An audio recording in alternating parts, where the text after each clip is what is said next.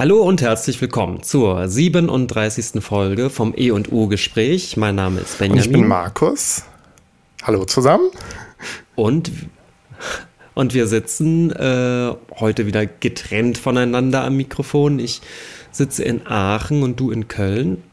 Und wir können ja schon mal verkünden, dass demnächst äh, ich auch dauerhaft in Köln sitzen werde. Ich habe sozusagen schon die Umzugskartons vor der Tür liegen.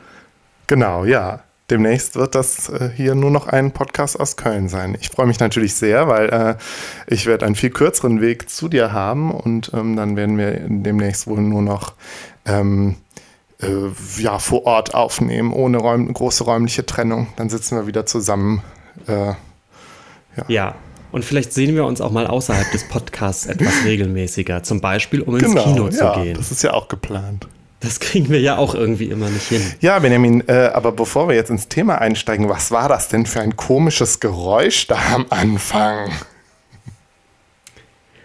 Ich, das war das, Geheim, das geheimnisvolle Geräusch, was du uns von einer Art Explosion genau. mitgebracht hast. Da äh, und ich, äh, du, du hast das später genau. aufzuklären. Das ist jetzt ja, unser Ja, das werde ich im Nachklapp werde ich erklären, woher das kommt und was das war. Ich dachte ja, äh, dass dann das Thriller anfängt von Michael Jackson. Fängt das auch so an mit so einem ähnlichen Geräusch? So ein bisschen, mit einer knarzenden Tür und so Schritten und. Oh, jetzt hatte ich gerade auch mein, mein schwieriges SCH-Problem. Ähnliches Geräusch. So ist richtig, ne? Nicht ähnlich, ähnliches, ja. Nein, ähnliches Geräusch. Ja, nicht ähnliches Geräusch. Und mein, und mein Aussprachefehler besteht ja daraus, dass ich eventuell genau. ähnliches Geräusch äh, genau, hätte sagen So ist das. Aber äh, unsere Zuhörer äh, okay. kennen das ja schon von uns. Ähm, wir haben wie immer zwei Themen vorbereitet. Im zweiten Teil wird es mal wieder um Science Fiction gehen. Und der Aufhänger ist, dass ich gerade ein aktuelles, hochgelobtes Science-Fiction-Buch lese äh, von äh, Cixin Liu. Ja. Drei Sonnen. Ich habe es noch, noch gar nicht ganz fertig gelesen, was aber, glaube ich, nicht so schlimm ist, weil wir äh, das Gespräch eh versuchen wollen, so ein bisschen spoilerlos über die Bühne ja, zu bringen. Ja, ausnahmsweise mal. Ich kenne das Buch nämlich auch genau. noch nicht. Ich habe das als Hörbuch angefangen zu hören, bin aber auch noch nicht so weit. Ich vermute, du bist weiter als ich. Ja, ich bin jetzt schon, ich habe noch so ein so Viertel vielleicht übrig. Ja, ungefähr. Äh, ja, möcht, ach so, und du fängst ja eh an, deswegen brauchst du ja gar nicht äh, vorauszuweisen, sondern du kannst ja direkt in dein Thema hineinstarten. Genau, ähm, ich rede nämlich auch über ein Buch. Ähm, das wird also heute ein, irgendwie ein Literatur, eine Literaturfolge. Äh, und ähm, ja, mein Buch ist auch irgendwie Science Fiction. Vielleicht diskutieren wir das gleich noch ordentlich aus, äh, ob das, äh, um was es für ein Genre oder so sich hierbei handelt. Ähm, und zwar habe ich gelesen das Buch Flatland, A Romance of Many Dimensions ähm, von äh, Edwin Abbott Abbott, einem ähm, britischen, ich glaube, Theologen. Und der hat das Buch 1884 geschrieben. Das ist also schon ziemlich alt. Und es ist so eine Art, ähm, ja, man könnte schon sagen, Klassiker der äh, spekulativen äh, Prosa oder so. Und zwar ähm, handelt es sich dabei um eine Geschichte, die in der zweiten Dimension spielt. Wie der Name ja schon sagt, Flatland, ja, äh, in einem vollkommen flachen Universum, diesem besagten Flatland, auf äh, Deutsch heißt das äh, Flächenland. Ähm, und ähm, ich glaube, in, in, Großbritannien oder im englischsprachigen Bereich ist das auch bekannter als in Deutschland. Ich weiß nicht, hast du davon schon mal gehört? Nee, noch, gar nicht, ne? Also ich bin Nein. da auch durch Umwege dran äh, gekommen und zwar auch schon irgendwie in meiner Jugend hatte ich das erste Mal in Berührung mit.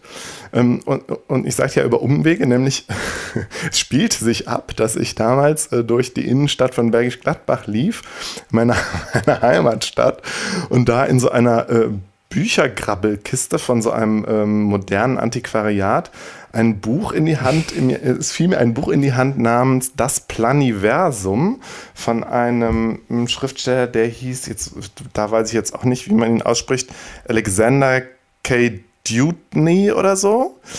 Ähm, Und mhm. ähm, das hat irgendwie nur ein, ein, paar Mark gekostet damals und da habe ich mir das mal mitgenommen und es war sehr seltsam. Also ich, es, es hat mich fasziniert, und, aber ich konnte es auch überhaupt nicht einordnen. Und zwar äh, schilderte das auch eine, eine Art Reise in die zweite Dimension, in ein, ein flaches Land, äh, genannt das Planiversum und schildert so den so die fiktive Kontaktaufnahme des Autors mit einem Wesen aus diesem Planiversum, einem intelli intelligenten Wesen.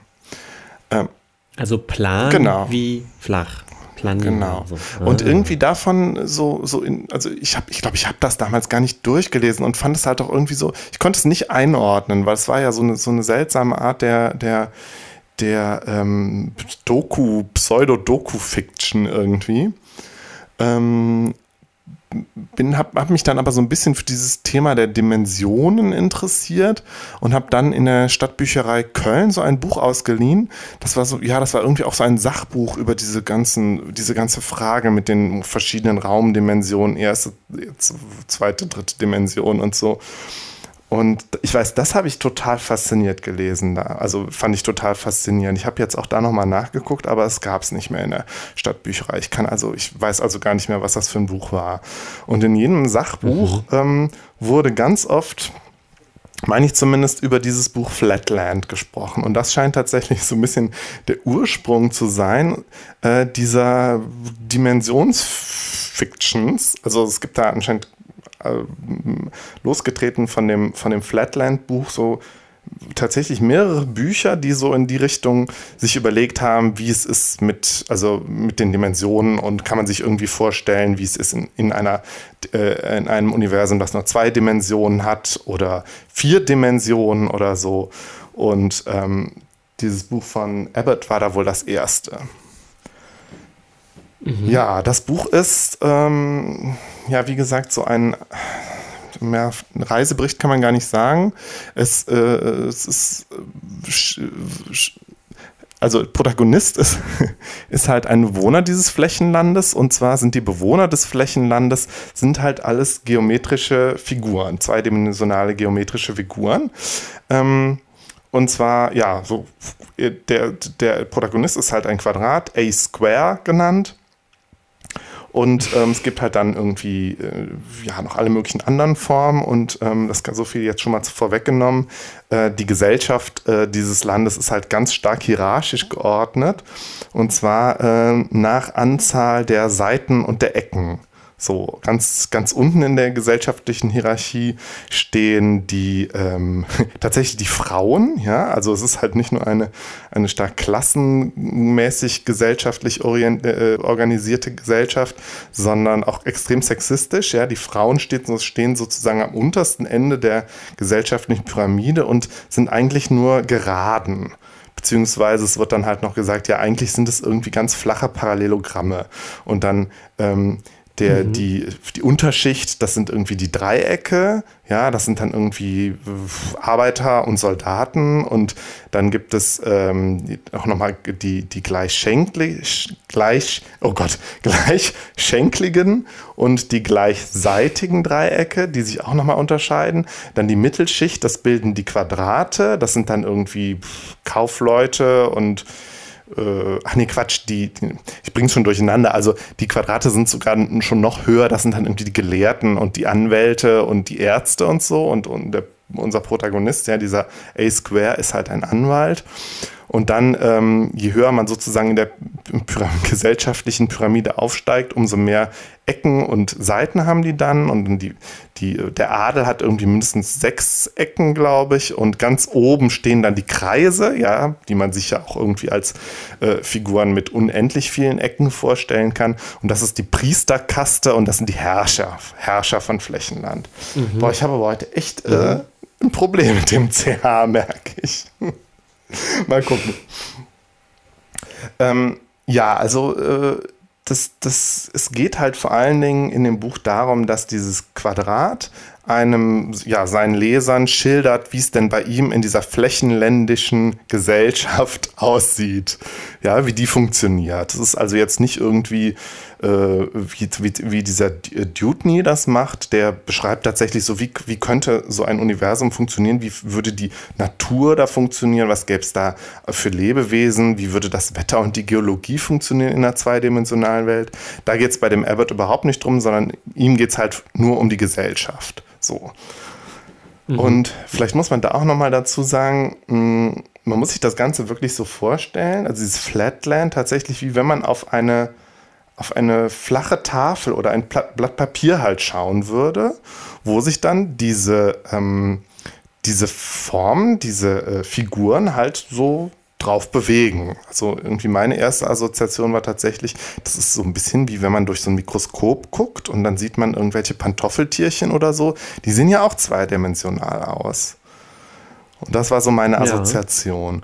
Und tatsächlich gibt es auch okay. ähm, ich glaube, insgesamt sogar drei Verfilmungen ähm, von dem Buch, die alle, glaube ich, irgendwie keine großen, irgendwie keine großartigen Produktionen gewesen. Ähm, eine kann man auch bei YouTube sehen und da ist es tatsächlich so, dass die auch, ähm, also das, das sind dann da diese, diese Formen, die halt so rumschwirren und sich so rumbewegen und haben, die haben irgendwie so ein Auge und so einen Mund und äh, haben aber auch so kleine, ähm, so kleine Härchen, mit denen sie sich fortbewegen, wie so Pantoffeltierchen oder, oder so. Das, mhm. Also ähm, vermutlich war ich dann nicht der Einzige, der diese Assoziation hatte.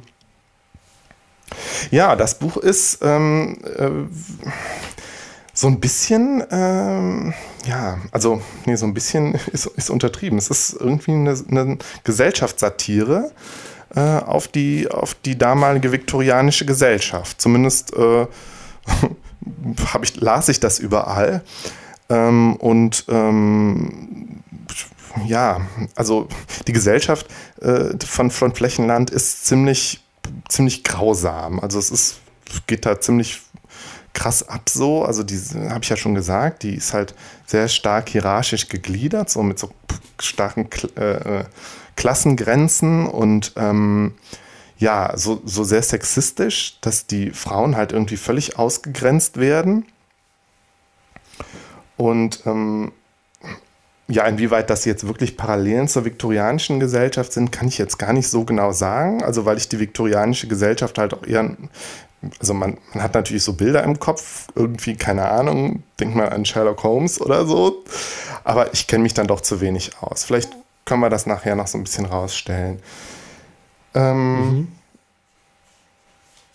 Ja, jetzt, das Buch ist zweigeteilt. Der erste Teil beschreibt die Gesellschaft ähm, das würde ich jetzt, glaube ich, gleich auch nochmal so im, in, in, ein paar Minuten ausführen. Und der zweite Teil ähm, beschreibt, da beschreibt dann A Square, der Protagonist, wie er ähm, andere Dimensionen kennenlernt. Sowohl irgendwie die erste, also einen, einen eindimensionalen Raum sozusagen, wenn man dann überhaupt von Raum sprechen kann, und äh, die nullte Dimension aber eben halt auch die dritte Dimension, indem er nämlich Kontakt, in Kontakt tritt mit einer Kugel, die in Flächenland auftaucht.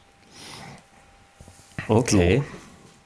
Ja, aber erstmal äh, so, so ein bisschen über die Gesellschaft. Ich, sag, ich sagte ja schon, dass die äh, sozusagen an, am, äh, am untersten Rand der Gesellschaft stehen halt die Frauen von Flächenland. Und da, äh, die werden wirklich, also ne, A Square beschreibt einem ganzen Kapitel, was, was es mit den Frauen auf sich hat. Und ähm, das ist schon ziemlich krass. Also das ist schon ziemlich sexistisch. Und man ist sich auch nie so ganz sicher, wenn man das liest, äh, wie meint der das denn? Also wie meint Abbott das auch? Äh, so, also die werden halt wirklich als, als ziemlich monströs dargestellt, als ziemlich dumm, nicht in der Lage, irgendwie klar zu denken. Und sie sind halt auch, sie sind halt auch gefährlich in dieser Welt, ja, weil sie irgendwie ja so spitz sind. Und die sind ja so flach und scheinen wohl tatsächlich so spitz wie Nadeln zu sein.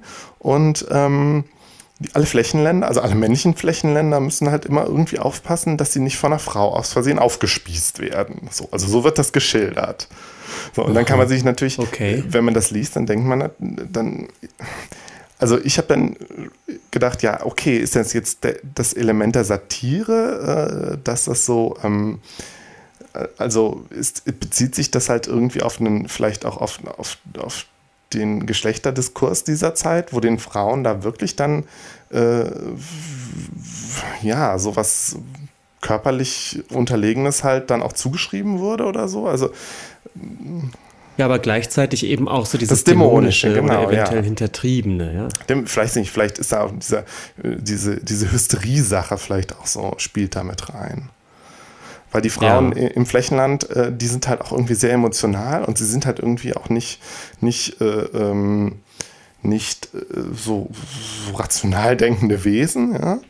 Und äh, man muss halt irgendwie, man muss sich irgendwie auch gucken, dass sie nicht ausflippen, weil sie dann irgendwie so halb Amok laufen. ja. Ja, das klingt jetzt sehr nach Hysterie, genau, ne? Ja, ja. ähm, und Abbott ist wohl auch, weil, weil ähm, ja, wahrscheinlich die Leute damals, genau wie ich, nicht so ganz klar waren, nicht so ganz, das nicht so, es war ihnen anscheinend nicht so ganz klar, äh, meint er das jetzt als Satire oder meint er das ernst? Also denkt er wirklich so über Frauen? Ist er wohl damals schon, zumindest habe ich das bei Wikipedia gelesen, äh, ist sein Buch schon als mhm. misogyn mhm. bezeichnet worden. Tja. Und, der, mhm. und einer, einer, einer der deutschen Übersetzer ähm, hat äh, wohl diese frauenfeindlichen Darstellungen auch entschärft. Okay. Ja, dann, äh, weil die Frauen halt so, so gefährlich sind, äh, sind die halt irgendwie gezwungen, ständig äh, äh einen sogenannten Friedensruf ähm, von sich zu geben, damit ähm, die Männer immer wissen, wo die sind dass irgendwie keine Frau, dass sie nicht aus Versehen in die Nähe einer Frau geraten und dann halt in Gefahr geraten, sich von ihr oder sich an ihr irgendwie zu verletzen, weil die ja so spitz sind. Und ich finde da, also an der Stelle kommt ja. dann halt auch ähm, so ein tatsächlich so ein Spezifikum dieser Zweidimensionalität zu tragen. Und das beschreibt er aber ziemlich genau, ähm, nämlich ähm, dass aus einer zweidimensionalen Perspektive, ja, also wenn man ähm, mal so die das, das äh, imaginäre flache Land, so, wenn man sich vorstellt, man selber ist so ein Flachländer, dann sehen alle anderen Flachländer oder Flächenländer, ähm, man sieht ja nur Striche, so, also man sieht ja, dass es unterschiedliche Formen sind, kann man ja nur sehen, wenn man in der dritten Dimension von oben drauf guckt. Aber Flächenländer selbst sehen von ihren Artgenossen hier immer nur unterschiedlich lange Striche.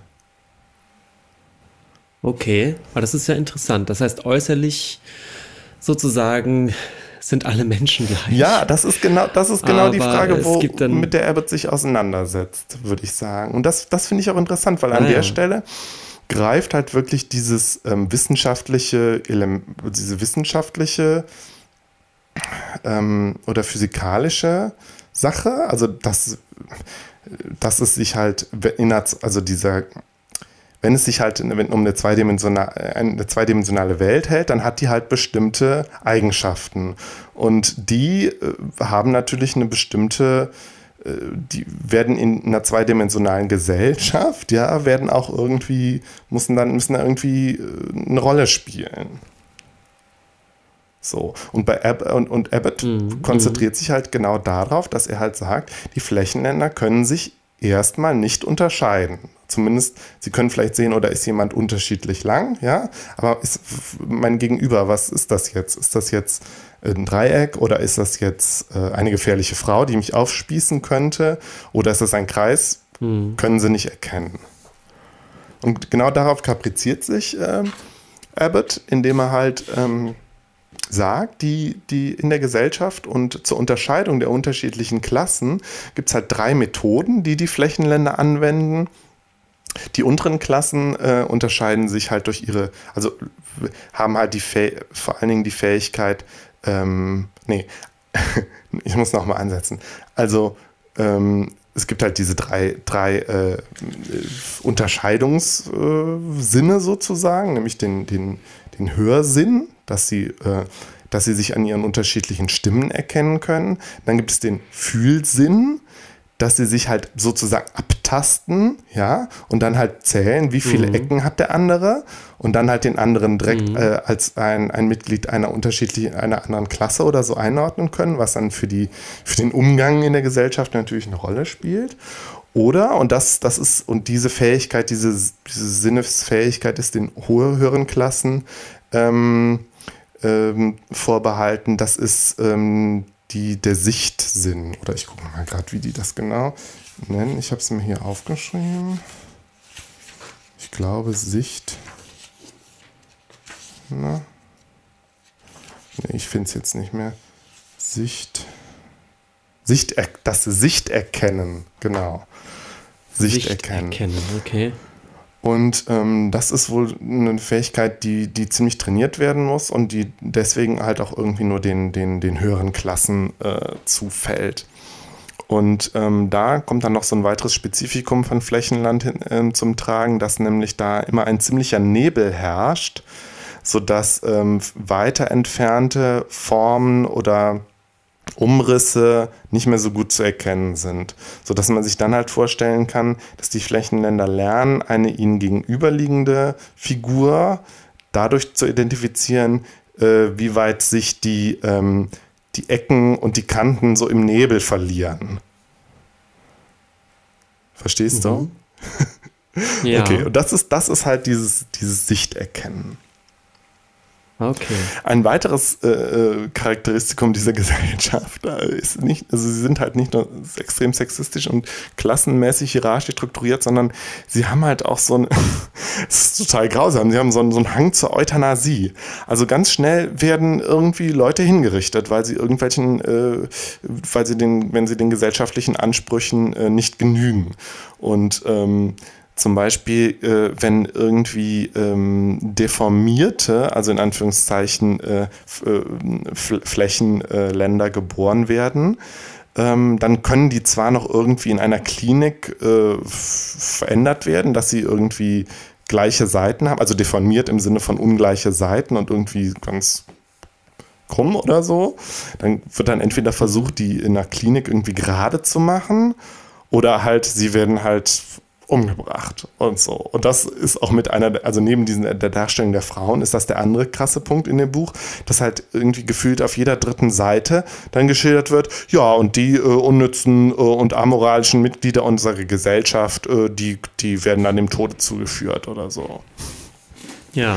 Also ich finde, da kann man dann schon so wieder so eine Parallele sehen an so eine, an so ein, ja, diese, ähm,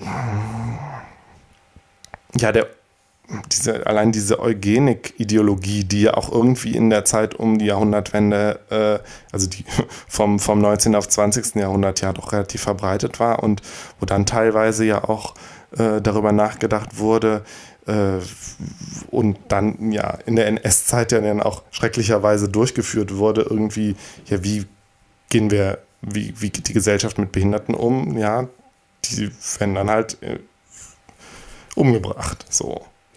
Ja, ich glaube, dass das ganz dicke Anführungsstriche un, unwerte oder unnütze Leben des Nationalsozialismus hat, hat, hat ja natürlich einen, einen Ursprung oder eine Vorgeschichte. Und ich glaube, da taucht auch oft diese Vokabel des Asozialen auf, oder? Das also stimmt, des ja. Individuums, das sich eben nicht in der Gesellschaft einfügt. Ich glaube, da ging es auch viel um Alkoholiker, genau. äh, verwahrloste Leute oder einfach vielleicht auch einfach nur Bettler oder so. Ja, ja, halt alle, die irgendwie. Und die, die Diskussion, ob solche Leute dann Kinder haben dürften oder ob es nicht besser sei, dass die dann sozusagen keine Nachkommen in die Welt setzen. Ich glaube, das ist eine Diskussion, die um 1900 oder ein bisschen früher schon, schon geführt wird, auf die dann die Nationalsozialisten mit dem unwerten Leben, glaube ich, aufsatteln ja, können. Ja, ne? ja und ähm, ich finde, an der Stelle sieht man dann doch wieder äh, das Satirische äh, des Buches, weil ich meine, es ist, es zeigt diese Gesellschaft total, wie, wie grausam sie halt funktioniert.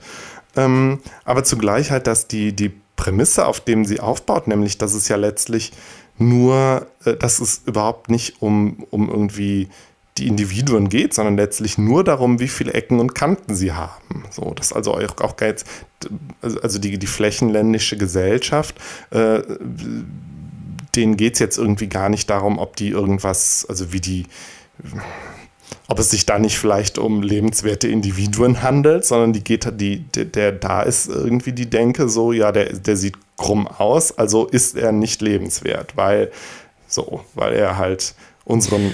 Ja.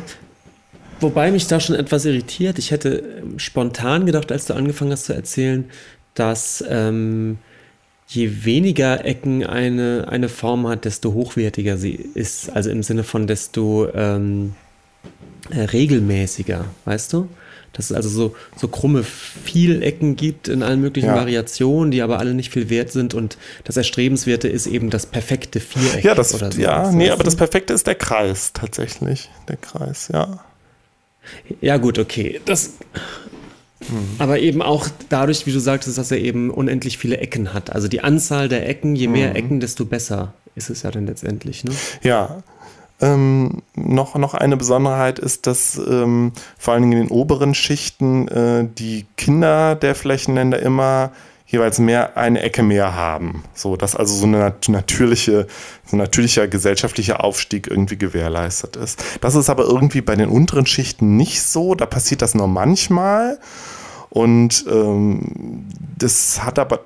Ja, das ist aber schön, weil ich glaube, gerade in England gibt es ja immer, ist immer diese Nachverfolgbarkeit des Stammbaumes auf, keine Ahnung, was wie viele Generationen nach hinten, ist ja, glaube ich, auch ein ganz wichtiges Merkmal für die Stellung einer Familie, ja. oder? Ja, das, also, also da habe ich dann halt gemerkt, okay, ich, ich kenne, ich weiß einfach zu wenig über die viktorianische Gesellschaft, wie ich am Anfang schon gesagt habe, um mir zu sagen können, okay, da sehe ich halt die Allegorien überall. Also das war, da war mein, meine Kenntnis mhm. halt nur sehr, sehr vage und vermutlich ja auch wie im Beispiel von Sherlock Holmes natürlich auch aus so einer, von, so einer, von so einer sehr bürgerlichen äh, Mittelschichts-, Oberschichtssichtweise geprägt, die äh, das, was da wirklich passierte in der Gesellschaft, äh, halt völlig ausblendete.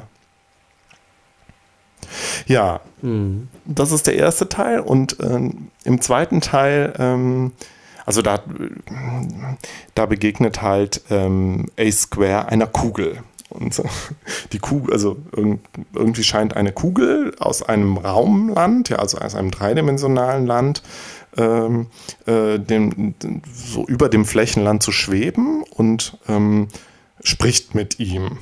Und A Square weiß erstmal gar nicht, hä, was ist das, wo kommt denn, wo kommt dann ähm, äh, äh diese, diese Stimme her? Ich sehe doch niemanden, ne? weil er ist ja der zweiten Dimension verhaftet und kann halt nicht in die dritte Dimension schauen und, ne? und wundert sich mhm. dann und irgendwie zur Kontaktaufnahme tritt dann aber die Kugel in Flächenland ein. Das die versinkt irgendwie dann so in dem Flächenland, bleibt da so stecken oder bewegt sich da so rein und raus und ähm, ähm, A Square sieht halt aber dann nur so verschieden, also jeweils einen Kreis. Ne? Kann man sich so vorstellen. Mhm. Wenn die Kugel da so eintaucht ja. und ähm, A Square kann ja nicht dreidimensional sehen, sieht er halt nur eine Kugel, die da so rein und raus taucht. Ähm, ja, und dann, dann scheint er sich irgendwie diesem Konzept der dritten Dimension immer anzunähern. Die beiden unterhalten sich dann, also die Kugel und A-Square. Und schließlich wird, wird ähm, äh, A-Square dann auch mal mitgenommen äh, in die dritte Dimension. Also es, äh, es schwebt dann letztlich auch über dem Flatland und kann sich das alles so angucken. Und das ist für ihn halt so die große Erkenntnis. Also ah, ne, ja. ne, auf einmal kann er halt auch, äh, genau, das hatte ich noch nicht erzählt, ähm, die Flatlander leben halt in so mehreckigen Häusern. So, Männer und Frauen haben unterschiedliche Eingangstüren, damit die Frauen die Männer nicht aus Versehen verletzen. Und jetzt kann er halt auf einmal äh, in alle Häuser gucken. So, weil er ja von oben drauf guckt. Mhm. Ja, und das ist halt, das ist halt so eine, so eine krasse Erkenntnis und die, die Kugel gibt sich dann auch zu, zu erkennen und sagt halt, ja, sie käme irgendwie alle tausend Jahre mal, um äh, den Flat, Flatlandern von der dritten Dimension zu berichten. Und äh, ja, A-Square geht da voll drauf ab und äh, beschäftigt sich dann halt mit diesem Konzept der mehreren Dimensionen unter anderem verwickelt es die Kugel auch in ein Gespräch, äh, verwickelt er die Kugel auch in ein Gespräch über die vierte Dimension, also dass es halt noch eine weitere Dimension gibt, ne, so im Analogieschluss. Ähm, und das davon will dann die Kugel aber erstmal nichts wissen und sagt, nee, es gibt keine dritte Dimension, es gibt keine vierte Dimension, es gibt nur drei Dimensionen und so. Das heißt, wir haben also ständig mhm. diese, diese ähm, diesen Analogi an, diese Analogien zwischen den unterschiedlichen Dimensionen. Er begegnet dann halt auch noch, ähm, also er, A-Square hat dann, glaube ich, in einem Traum, äh, reist er noch in die, in die erste Dimension, klar, ja, erste Dimension, wo die halt nur eine, eine, ähm, eine Linie ist, so. Also wo es halt nur eine Dimension gibt. Ja. Und die, da, da, da lebt halt äh, auch irgendwie leben halt die eindimensionalen Wesen, das sind halt Linien, die sich auf der Linie hin und her bewegen und äh, halt aber auch nicht aneinander vorbei können. Und die Gro dann gibt es eine große Linie, das ist der König und an beiden Seiten gibt es dann irgendwie seinen Hofstaat und seine Frauen. Und ähm, die kommunizieren dann irgendwie durch unterschiedliche Stimmen miteinander und glauben aber halt auch, dass das so halt das Universum ist. So. Und okay. ähm, am Ende kann er, ich glaube, hat er noch eine Vision von der nullten Dimension und die ist ein Punkt halt. Ein Punkt, der irgendwie mit sich und der Welt total im Reinen ist und glücklich, weil er halt ja mit, mit seinem Universum, also er, er ist sein Universum und ist halt so, es ist halt so dieses, dieser solipsistische Gedanke, dass äh, alles, was ich, was in meinem Kopf ist, ist auch die Welt und so. Und ich finde, an der Stelle sieht man dann, klar, ähm, ganz gut, worauf Abbott, glaube ich, so ein bisschen hinaus will, nämlich so die, ja, die Erweiterung der Vorstellungskraft. So. Durch, mhm. durch äh, die Auseinandersetzung mit höheren Dimensionen.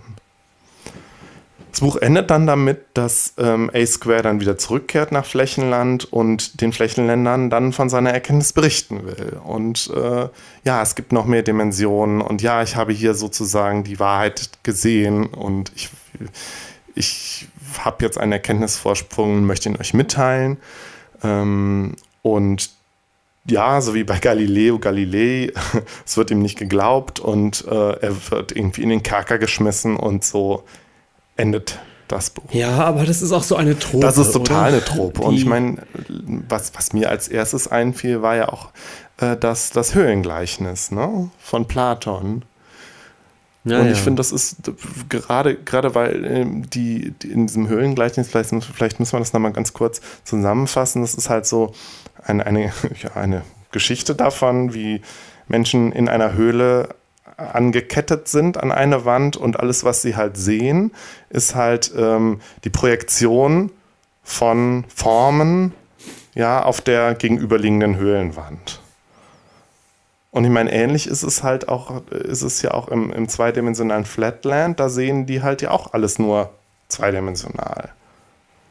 Mhm. Und ähm, die Geschichte, die Platon dann halt erzählt, und das ist ja so die große Allegorie für die, für die Aufklärung durch Philosophie und so, ja, Emanzipation, keine Ahnung.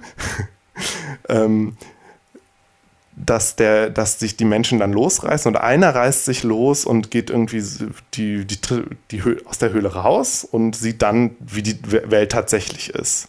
Und will dann halt den Leuten, die mhm. unten in der Höhle geblieben sind, verkünden, wie es wirklich ist.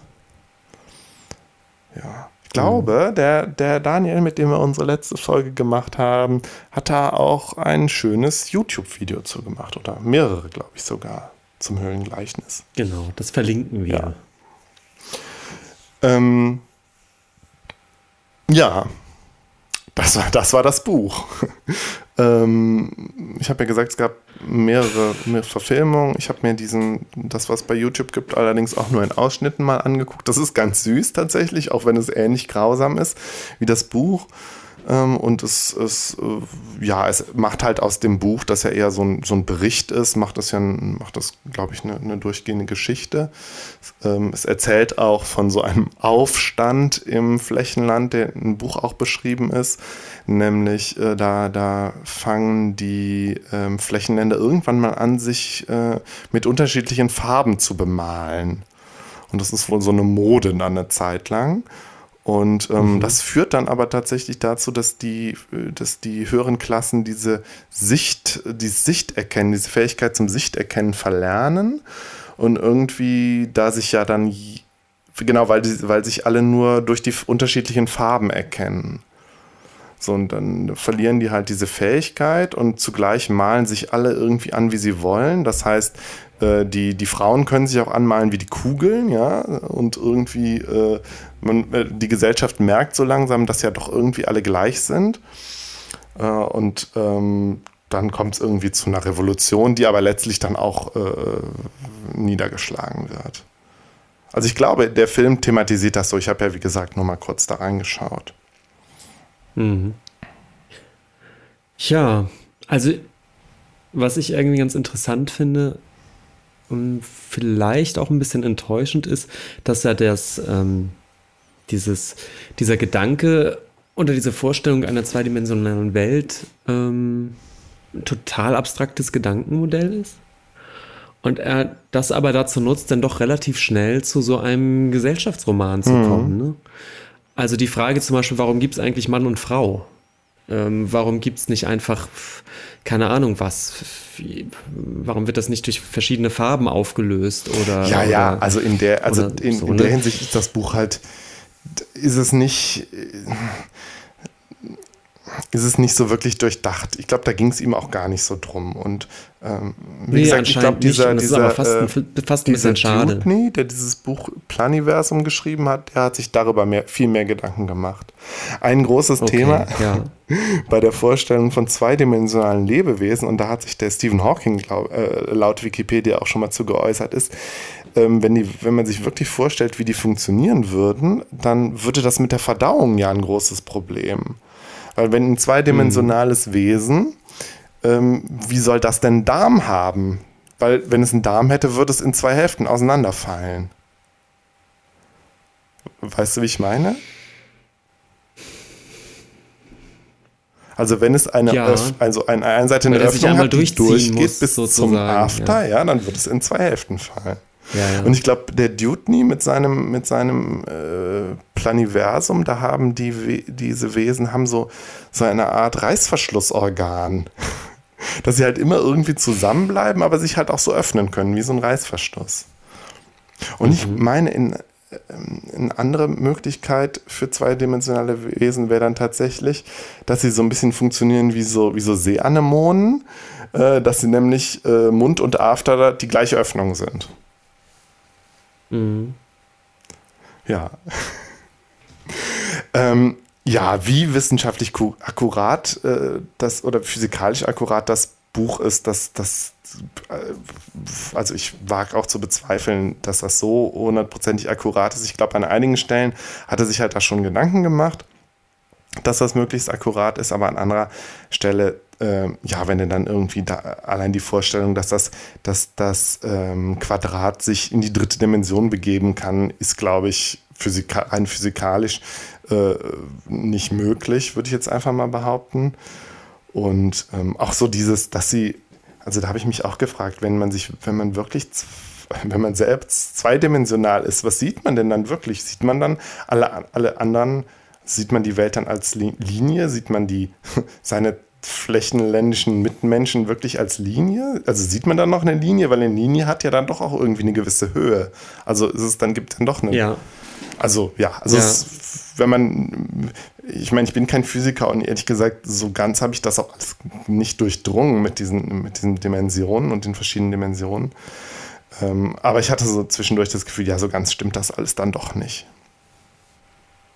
Ja, aber wie du schon sagst, es scheint auch nicht das, das Anliegen dann des Autors zu sein, ähm, das eben einmal komplett gedanklich durchzuspielen, ob so eine, eine Welt denkbar ist und wenn ja, wie sie dann mhm. funktionieren würde, sondern ich glaube, es ist offensichtlich, dass es ihn um eine Analogie zu, zu der mhm. viktorianischen Gesellschaft gibt, ähnlich, keine Ahnung, wie sie dann in, in Animal Farm oder so eben auf dem Bauernhof sich abspielt. Also einfach eine. Naja, obwohl Animal Farm ist ja schon noch später.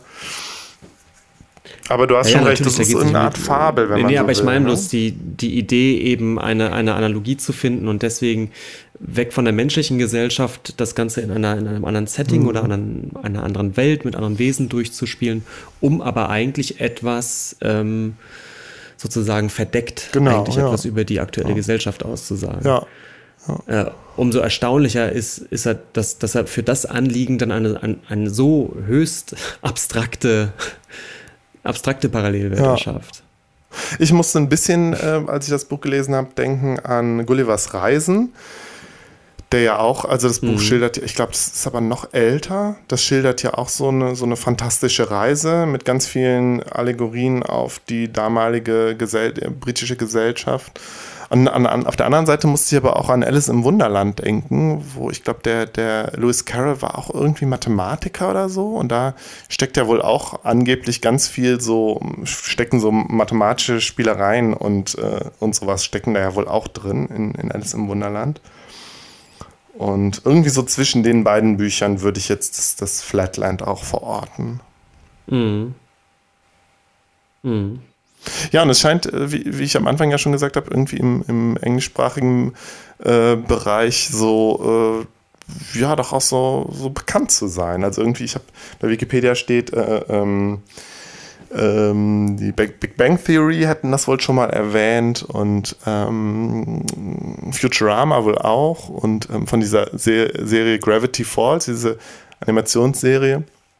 Da ist wohl der, der Erzbösewicht, der Bill Cipher, angeblich auch ein Bewohner des Flächenlandes. Der ist nämlich so ein Dreieck.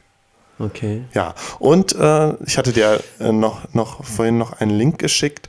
Ähm, es gab ja diese wunderbare ähm, Doku-Wissenschaftsserie äh, Kosmos von und mit Carl Sagan, Anfang der 80er. Und in einer Folge ähm, spricht er auch über Flatland und demonstriert das auch, auch, so tatsächlich mit so einem Spielbrett und so kleinen ausgeschnittenen ähm, Quadraten und Dreiecken und so. Und dann da, da, da erklärt er dann halt auch das Konzept der, der Dimensionen und wie man und ähm, macht dann halt auch den Analogieschluss, ähm, dass sich die vierte Dimension zur dritten Dimension verhält, wie die dritte zur zweiten. Und darum geht es mhm. ihm halt dann halt auch letztlich, so ein Bewusstsein zu schaffen für eine vierte Dimension und, und dann aber halt auch aufzuzeigen, dass wir uns die eigentlich nicht vorstellen können. Mhm. Und dann habe ich mir dann halt auch so gedacht, und ich glaube, das war auch ähm, in diesem einen Buch, was ich da früher mal aus der, aus der Bücherei ausgeliehen habe, ähm, wie würden wir denn zum, es zum Beispiel wahrnehmen, wenn eine, eine vierdimensionale Kugel, ja, eine Hyperkugel, ähm, durch unseren dreidimensionalen Raum schwebt oder da so durchtaucht, so ähnlich wie die dreidimensionale Kugel das durch das Flatland macht. Und dann würden wir ja eigentlich mhm. eine Abfolge von erstmal größer werden und dann wieder kleiner werden, werdenden dreidimensionalen Kugeln sehen. So, so wie der, der mhm. Flatlander halt Kreise sieht. Mhm. Und dann sind wir ja letztlich auch beim Tesseract. Ja, der Tesseract ist ja tatsächlich das, der Begriff für einen ähm, vierdimensionalen Würfel den man sich ja auch nur mit Analogien äh, nähern kann, aber auch nicht wirklich vorstellen kann. Du erinnerst dich an Interstellar, da taucht ja auch der Tesseract auf. Ja, ich glaube, das ist der einzige Tesseract, den ich, äh, an den ich mich jetzt erinnern könnte. Ja, es ist also auch schon in, zu lange her, dass ich Interstellar gesehen habe, aber ich glaube, wenn man sich den ähm, nochmal anguckt und dann so ein bisschen an dieses an diese Analogien mit den Dimensionen denkt, dann mag das vielleicht auch Sinn ergeben. Also mehr Sinn. Mhm. Dass auch halt, äh, dass er halt, wenn er in die vierte Dimension eintaucht, dann in der dritten Dimension äh, an unterschiedlichen äh, Stellen und in, und in unterschiedlichen, zu unterschiedlichen Zeitpunkten sein kann. So ähnlich wie mhm. die Kugel, die über Flatland schwebt, halt auch irgendwie so viel mehr kann als die Flatlander. Ja, ich glaube, wir, wir brechen jetzt hier mal ab, weil äh, ich glaube, man könnte da jetzt so super krass noch äh, so, so physikalisch spekulieren. Aber da fühle ich mich nicht, da fühle ich mich nicht, nicht sicher drin, als, als dass ich das noch jetzt so weiter ausführen könnte. Ich meine, man könnte dann über die gekrümmte ja, Raumzeit reden und keine Ahnung. Ich glaube, dann guckt man, guckt man sich lieber nochmal den Carl Sagan an. Das habe ich eh vor. Ich habe die, die Folgen auch noch nicht alle geguckt. Und vielleicht sprechen wir irgendwann mal darüber. Mhm.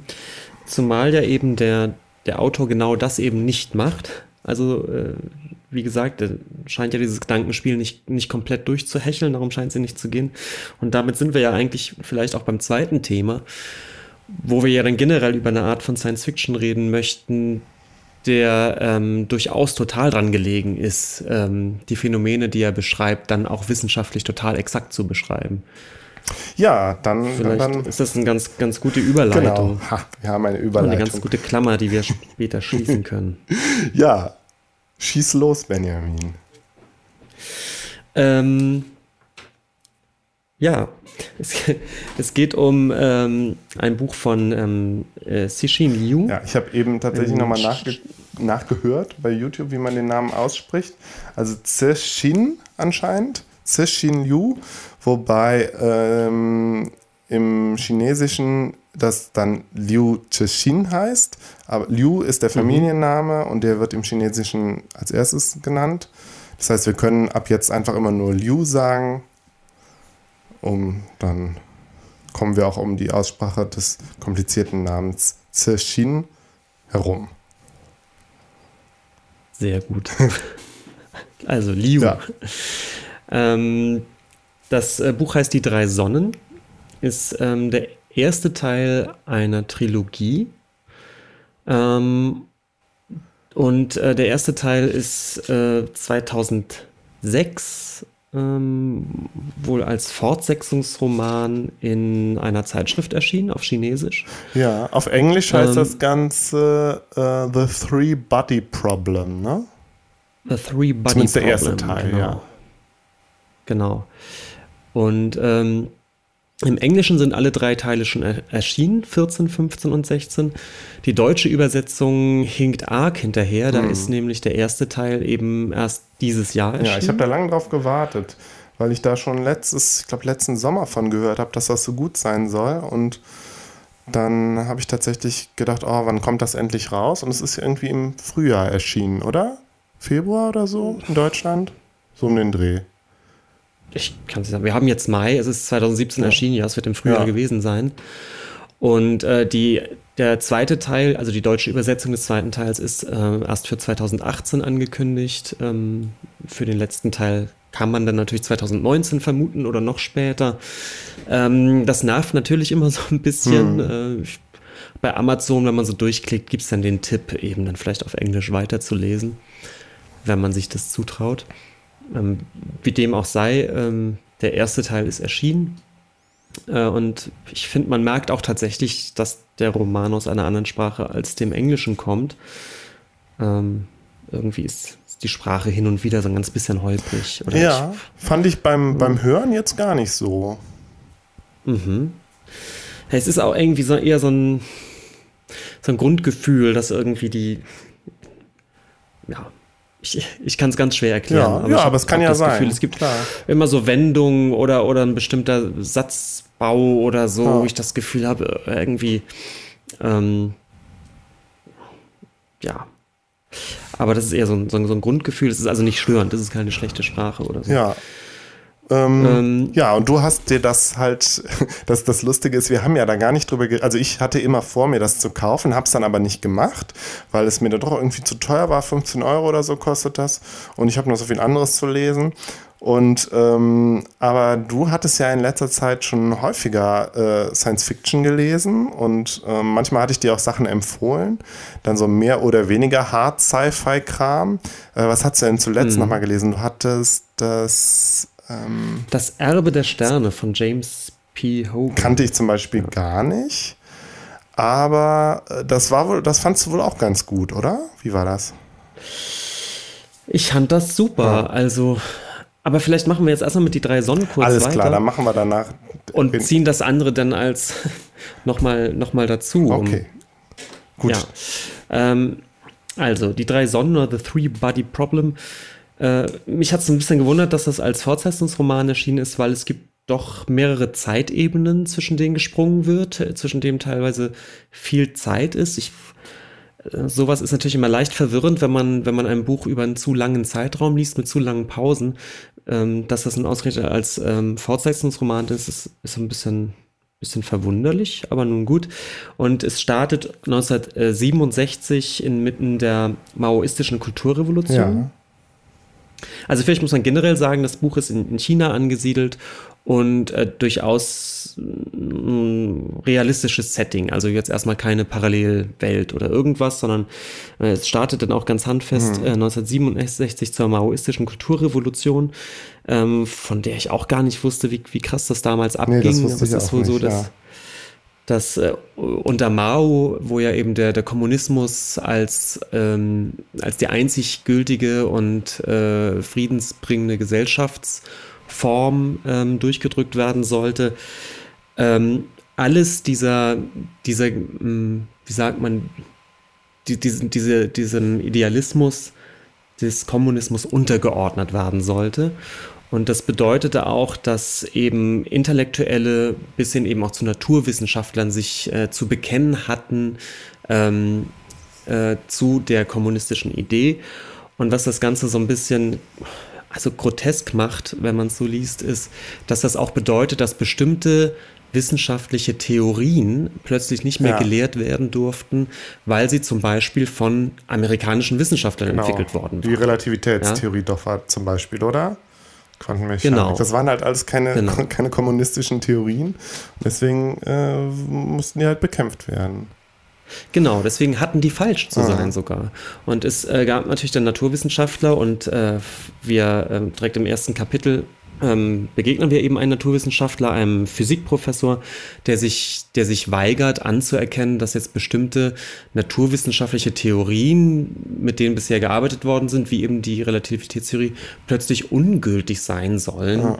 weil sie eben aus äh, irgendwie politisch nicht mehr gewollt sind. Und der sagt, das funktioniert so nicht und dem beuge ich mich so nicht. Und es gab dann eben so Schauprozesse. Und das ist so krass, eben, äh, ja, das ist so schlimm ja, in dem eben diese Wissenschaftler wirklich vorgeführt wurden, vor so einem Tribunal, wo sie dann nochmals und nochmals mhm. befragt worden sind, ob sie dann nicht endlich zugeben wollen, eben, dass, dass diese Theorien aber ungültig sind. Und wenn die sich geweigert haben, wurden sie eben wieder und wieder durch dieses Tribunal gejagt. Und äh, zum Teil kam es da auch wirklich zu Gewaltausbrüchen, dass äh, die Intellektuellen dann wirklich äh, erschlagen wurden. Ja, und teilweise dann auch von ihren Studenten oder wie in dem Fall jetzt die eigene Frau sagt gegen ihn aus. Und es ist also, es ist also ganz furchtbar und man, man kriegt echt Beklemmung, wie man das liest, gerade weil man also ich weiß wirklich ganz, ganz wenig nur über die, über die chinesische jüngere Geschichte. Ich meine, die Kulturrevolution, mir, das war mir auch gar nicht klar, dass, dass die Kulturrevolution ja nicht die chinesische Revolution war, mit der das Land kommunistisch wurde, sondern ja auch so um 68 war das ja, glaube ich, dass Mao mhm. da ja nochmal versucht hat, tatsächlich eine kulturelle Revolution äh, mit, mit der Jugend des Landes zusammen, glaube ich, gegen die bestehenden Verhältnisse irgendwie und gegen die mhm. gegen den Parteiapparat und so, wo er selber irgendwie ja schon halb wieder halb auf dem alten Teil war oder so. Also mhm. das, ich weiß da zu wenig drüber, aber das muss wohl richtig krass so gewesen sein. Da wurde doch ganz viel zerstört und hat die Leute wurden ja, umgebracht. Also ich, und mir war das auch nicht so klar. Und vielleicht ist einem das auch deswegen nicht so klar, weil, weil das heutige China, dem ist wohl auch nicht viel dran gelegen, das wirklich aufzuarbeiten. Das heißt, ich glaube, die, mhm. die Forschungsarbeiten und die Literatur zu dem Thema ist dann doch relativ spärlich. Es ist irgendwie, glaube ich, kein, kein riesengroßes Thema. Mhm. Ähm, umso interessanter fand ich das, weil einer dieser Schauprozesse wird eben geschildert und innerhalb dieses Schauprozesses wird eben dieser Physikprofessor namens Ye Tai tatsächlich auch von, von äh, völlig übergeschnappten ähm, blutjungen Studenten erschlagen, ja. die einfach, äh, die das einfach nicht ertragen können, dass da so ein, äh, so ein arroganter Intellektueller ähm, die Frechheit besitzt, ähm, immer noch diese, äh, diese inadäquaten Lehren jetzt irgendwie zu vertreten. Ja, und da sieht man natürlich direkt die Parallelen zu heute. Ja, also zu, wenn man dann irgendwie daran denkt, was, was man da aus den USA so oft zu hören kriegt, dass da, dass da ja so eine organisierte Wissenschaftsfeindlichkeit ja anscheinend gibt, ja, irgendwie äh, kulminiert in der ganzen Auseinandersetzung um die Evolution oder um den Klimawandel, dann ja, klar, ist das schon das erschreckend. Zwei Dinge, ja ähm, das gibt es ja auf so vielen Gebieten, dass, dass eigentlich der, der Forschungsstand relativ klar ist. Wir haben jetzt gerade, haben wir äh, Impfgegner, ja, ah. also, man denkt, das kann doch eigentlich alles nicht wahr sein. Also dieses, zumindest auf kleineren Gebieten, äh, diese Erfahrung, dass, dass ein, ein Glaubenssystem letztendlich sich aber über die evidenzbasierte Wissenschaft stellt. Ja, ähm, wobei ich das vielleicht bei dem, bei dem real existierenden Kommunismus halt dann nochmal nochmal also einer, auf eine besondere Art erschreckend finde, weil das ja der Kommunismus und der Marxismus und auf was sie sich alles berufen, ja ursprünglich ja auch so, ein, so ein, aus so einer aufklärerischen äh, Ecke kam und dann halt, ja, so letztlich so völlig pervertierte eben in diesem Ja, ich meine, der Stalinismus und diese stalinistische Schreckensherrschaft ist ja da immer, immer so das, das krasse Beispiel. Aber ja, wie wir hier in dem Buch sehen, in China scheinen da ähnliche Sachen passiert zu sein. Ja, und es muss eben ähnlich wie, glaube ich, beim, beim, beim Stalinismus, äh, als der so in seiner, seiner Blütezeit war, merkt man auch, wie das wie grotesk und übergeschnappt das ist. Ja, also dass wirklich jeder, jeder kleinste Verdacht nicht völlig linientreu äh, dazu gereicht hat, einen eben ähm, äh, ins, ins, ins Gefängnis zu bringen. Ähm, und das natürlich auch Tür und Tor öffnet, öffnet für, für vollkommen haltlose Beschuldigungen einfach. Ja. ja. Und das also wie, wie, so eine, wie so eine Hexenjagd. Genau. Und das aber plötzlich wirklich so eine komplette also ich, mir fällt immer nur übergeschnappt ein, ja. Diese ja. Leute sind wirklich wie im Rausch und das wird auch in diesem. Ja, so wie im, alle haben so irgendwie Schaum vom Mund und Keifen und ich finde Hexenjagd ist wirklich das, das, äh, der, der beste Begriff dafür, ja. Ja, ja. Okay, also das ist ähm, am, äh, damit beginnt eigentlich dieses Buch ähm, mit diesem Physikprofessor J.C. Tai, der eben äh, von ehemaligen Studenten erschlagen mhm. wird, äh, weil er sich eben nicht von seinen naturwissenschaftlichen Erkenntnissen verabschieden möchte.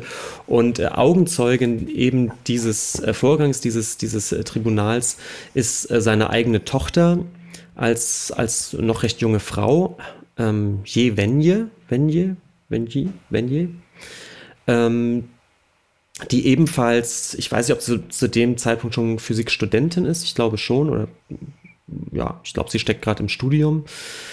Ähm, und äh, eigentlich geht es dann äh, später in dem Buch eher um diese Jevenje, also diese Physikprofessorgeschichte 67 bildet erstmal eigentlich nur so, eine, äh, so, einen, so einen äußerlichen Rahmen.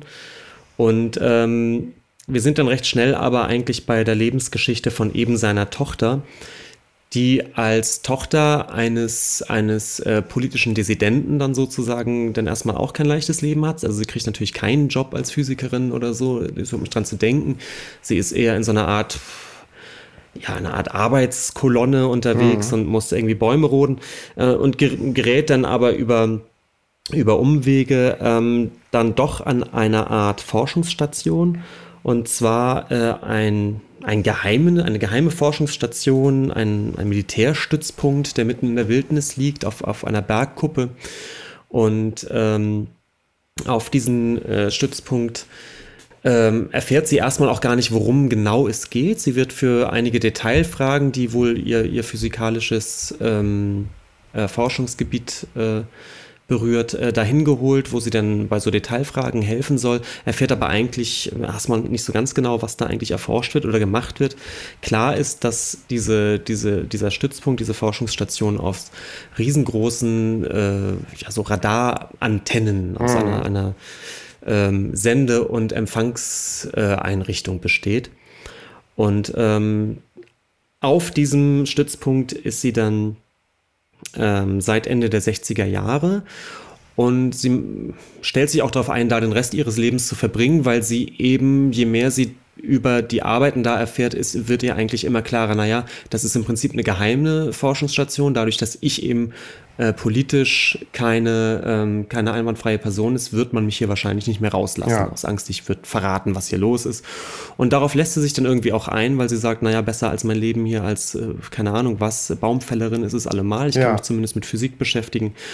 Und äh, nach und nach arbeitet sie sich da auch hoch, macht sehr gute Arbeit, ist ein sehr, sehr kluger Kopf, eine sehr intelligente Frau und äh, wird dann auch mehr und mehr dann doch in die Geheimnisse eingeweiht und erfährt dann irgendwann, dass diese Station ähm, wohl dafür da ist, nach außerirdischen Leben zu suchen. Ja. Das ist so ein Forschungszweig, von dem man sich erhofft, ähm, Erkenntnisse zu ähm, bekommen, einfach ähm, vielleicht einen technischen Vorsprung gegenüber. So eine Art chinesisches äh, SETI-Programm. Ne? Ein chinesisches SETI, genau. Und die Idee ist natürlich auch, wenn wir die Ersten sind, die mit Außerirdischen in Kontakt treten, dann können wir diese Kommunikation monopolisieren. Also mhm. auch da steckt natürlich ein Wissen, also ein politisches Interesse hinter. Ja, ist auch mal interessant, das Ganze mal aus einer nicht-amerikanischen Perspektive zu sehen. Ne? Und dass es da ja dann um die Chinesen ging, die den Kontakt mhm. suchen und nicht die Amis. Ja, haben wir ja, ich genau. meine, bei Arrival auch schon gesehen. Da landen die äh, Außerirdischen ja unter anderem halt in, auch in, in den USA, aber halt auch in China. Und beide Länder sind halt so, äh, ja, haben halt ihre unterschiedlichen Wege, dann damit umzugehen und den Kontakt mhm. zu suchen. Also die Geschichte um um Wenje auf diesem äh, Forschungsstützpunkt ist, ist einer der Erzählstränge, die dann immer wieder mal aufgenommen ja. wird äh, in, in, in Rückblicken. Ähm, und es gibt dann eben einen anderen, äh, eigentlich den Hauptstrang, der, äh, glaube ich, startet ums Jahr 2000 rum, also ungefähr zur Jetztzeit. Ja. Ähm, und da dreht es sich alles um Wang Miao. Und Miao ist ebenfalls Physiker mit dem äh, Spezialgebiet äh, Nanotechnik mhm. oder Nanomaterialien, ja, also ja, also diese ultra leichten, ultra kleinen Materialien. Und äh, eines Tages steht äh, die Polizei äh, bei ihm vor der Tür. Es gibt da einen, einen Kommissar oder Hauptkommissar, whatever, der Polizei, Shi Kuyang, der ihm um Hilfe bittet. Ähm, bei einer, äh, ja, bei der Untersuchung einiger seltsamer Vorfälle. Es geht äh, vor allem darum, dass sich ähm, gerade so Extremphysiker ähm, Extremphysiker ist klar. Ex Extremphysiker. Ja, wie sagt man denn? dass ich jedenfalls. Äh, Fundamentalphysiker. Äh, Nein, ich weiß es nicht. Ja, dass ich also, äh, eine, eine Reihe, also vor allem auch sehr, ähm, Grundlagen, sehr physikalische Natur Grundlagenforscher. Genau, einige äh, physikalische Grundlagenforscher und eben auch sehr ähm, prominente. Hm. Ähm, umgebracht haben in letzter Zeit. Ja. Das ist also eine, eine, eine regelrechte Welle sozusagen durch die durch die Scientific Community ja. gegangen. Und äh, man, man kommt da nicht so richtig weiter und bittet Miao um Mithilfe. Und ich glaube, die Idee ist auch, dass er sich so ein bisschen ja, in, in dieser Community, wo er ja Teil ist, äh, glaube ich, auch umhören soll. Ja. Äh, was da, was da, äh, dass er seine Kontakte ein bisschen spielen lassen soll, was, was da eigentlich genau los ist. Und ähm, die, der, der Grund, also es gibt ähm, eine, eine der, ähm, der äh, Wissenschaftlerinnen, die Suizid begangen haben, da schließt sich so ein bisschen ein kleiner Kreis, ist zum Beispiel auch die Tochter von eben der Jevenje, die auf dem Militärstützpunkt da ihre ah. Forschung betrieben hat, die auch Physikerin ist und die sich dann umbringt. Und in einem äh, Abschiedsbrief hat sie erzählt, dass, ähm, ja, dass, äh, dass sie nicht mehr weiterleben kann, weil alles, woran sie geglaubt hat oder was sie durch ihre Forschung auch als, als, ähm, als bewiesen angenommen hat, äh, gerät wohl ins Wanken und äh, oder ist ins Wanken geraten. Ja. Und äh, sie weiß daher nicht, hat praktisch die Grundlage ihres, ihrer, ihrer Überzeugung eigentlich verloren. Ähm, und das ist natürlich total sonderbar, man weiß nicht genau, was das bedeutet. Und tatsächlich ist es aber auch so, dass Miao selbst, äh, man könnte sagen, eine Art von übernatürlicher Erlebnisse hat. Ja, genau, der hat ja den Countdown vor Augen dann plötzlich. Ne? Wollen, wollen wir den genau erklären oder ist das schon ein bisschen spoilerig? Ja, nö, den kann man ich erklären. Ich finde es nicht so wichtig, ehrlich gesagt. Also, also ich finde es nicht wichtig, das zu erklären, ehrlich gesagt. Also er hat halt, er sieht halt einen Countdown vor Augen von der irgendwie von einer fünfstelligen Zahl oder so, 11.000 oder so, runterzählt. Mhm. Und er sieht ihn halt vor, vor, seinem Auge, aber es ist halt, er kann halt nicht rausfinden, wo das herkommt. So, es ist halt immer da. Und ihm ist relativ schnell klar, es sind Stunden, es handelt sich um eine Stundenangabe, die wohl insgesamt, glaube ich, mehrere Wochen oder sowas ausmachen ja. würde. Und ihm ist, und er sieht die eben vor Augen, wie, weiß ich nicht, so wie man, wenn man zu lange in der Sonne, in die Sonne blickt und dann wegblickt, hat man ja auch vor den Augen an so, noch so diesen, diesen Sonnenfleck und so ähnlich sieht er permanent vor Augen diesen Countdown, bekommt den nicht weg. Ähm, und selbst wenn er selbst ein Foto macht mit einer Kamera, erscheint dieser Countdown auf dem Foto. Also etwas völlig Unerklärliches. Mhm. Ähm, und er beratschlagt sich mit anderen Forschern, die anscheinend also teilweise gar nicht so überrascht sind, entweder weil sie vielleicht ähnliche Erlebnisse haben oder wissen, was dahinter steckt. Auch das weiß er erstmal nicht. Aber er, er merkt recht schnell, es gibt, es gibt tatsächlich ähm, innerhalb der Scientific Community sozusagen einen kleinen Kreis von Leuten, äh, die sich The Frontiers, Frontier of Science nennen. Eine Art Gruppe, Debattierclub, was auch immer. Geheimgesellschaft um, oder so, man weiß es nicht, ne? Genau, wo es eben um Grenzbereiche der Physik geht. Und ja, aber ist irgendwie nicht, wissen die. Ist es nicht ja? so, dass er irgendeinem Maschine, also irgend so ein, so ein, so ein LHC-Ding ausstellt und dann verschwindet der Countdown? Genau, er bekommt eben Kontakt mit dieser, mit dieser Frontier of Science und einer der Wissenschaftler sagt ihm, äh, okay, dieser Countdown, ich ich weiß, was es damit auf sich hat und ich kann dir nur sagen, wenn du willst, dass der verschwindet, stelle sofort deine Forschung ein. Ah, okay, und ja. Der Miau ist ein bisschen überrascht, weil er meint, das, was er da tut, ist ja nun nichts. Es ist eben Nanotechnik, aber es ist jetzt eigentlich, ist er, ist er nicht an einem militärischen Projekt oder ja. sowas und kann sich nicht vorstellen, was es damit auf sich hat.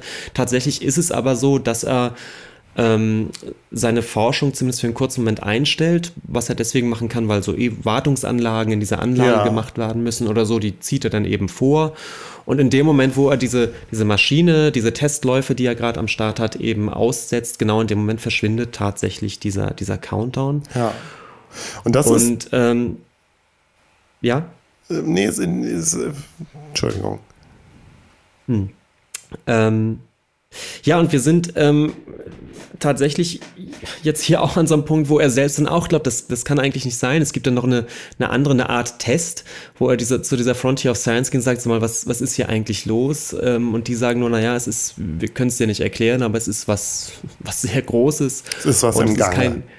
Es ist was im Gange und es ist, es ist kein Taschenspielertrick oder so, sondern es wird letztendlich die gesamte Naturwissenschaft oder die ganze menschliche Erkenntnis auf den Kopf stellen und der Miau ähm, möchte dann noch so eine Art Beweis, wo er wirklich sagt, ich, ich will aber wissen, dass es hier nicht einfach ein Taschen Taschenspielertrick ist. Wenn es angeblich so groß ist, möchte ich noch einen Beweis.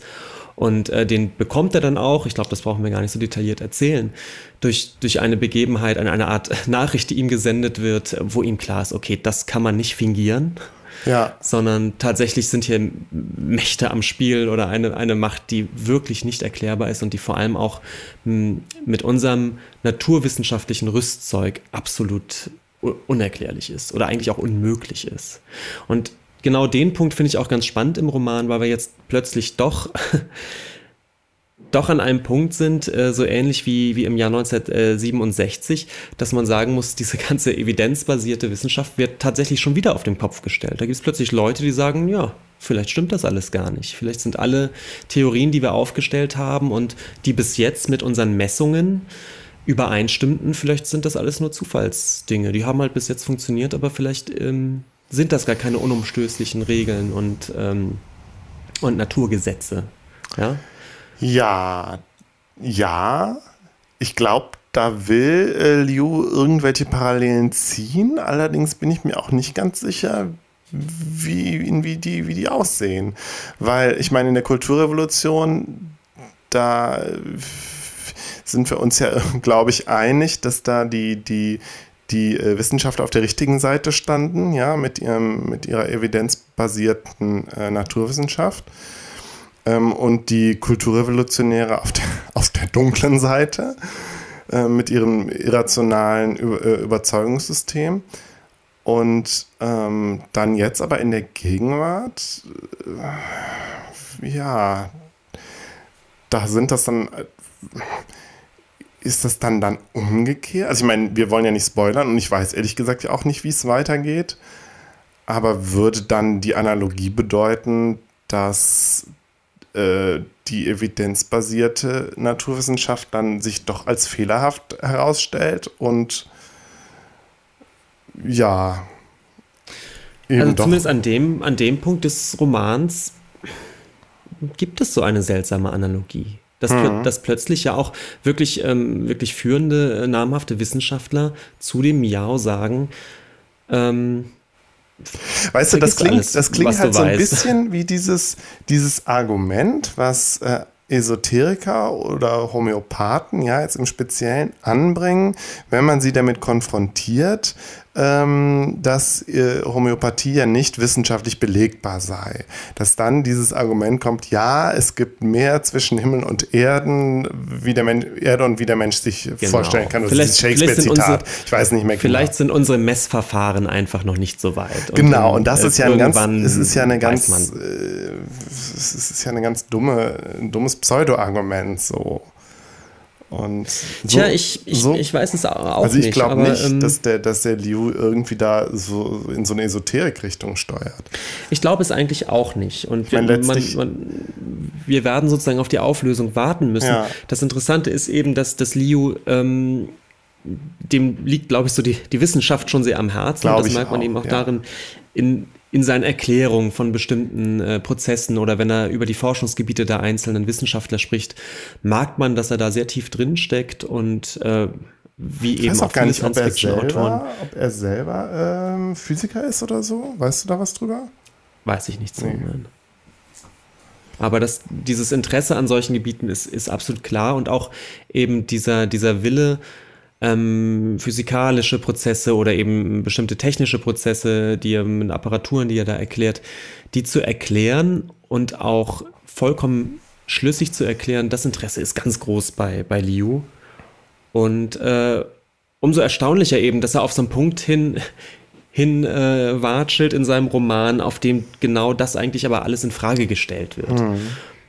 Ähm, aber das finde ich eigentlich ganz spannend. Und äh, du hast schon recht, ich, ich bin mir auch nicht sicher, was, was er jetzt genau, wo er da drauf hinsteuert. Also was, was jetzt eben die Analogie zu, diese, zu diesen Schauprozessen von 1967 Vielleicht gibt es ja auch wirklich keine Analogie. Das wissen wir ja nicht. Vielleicht.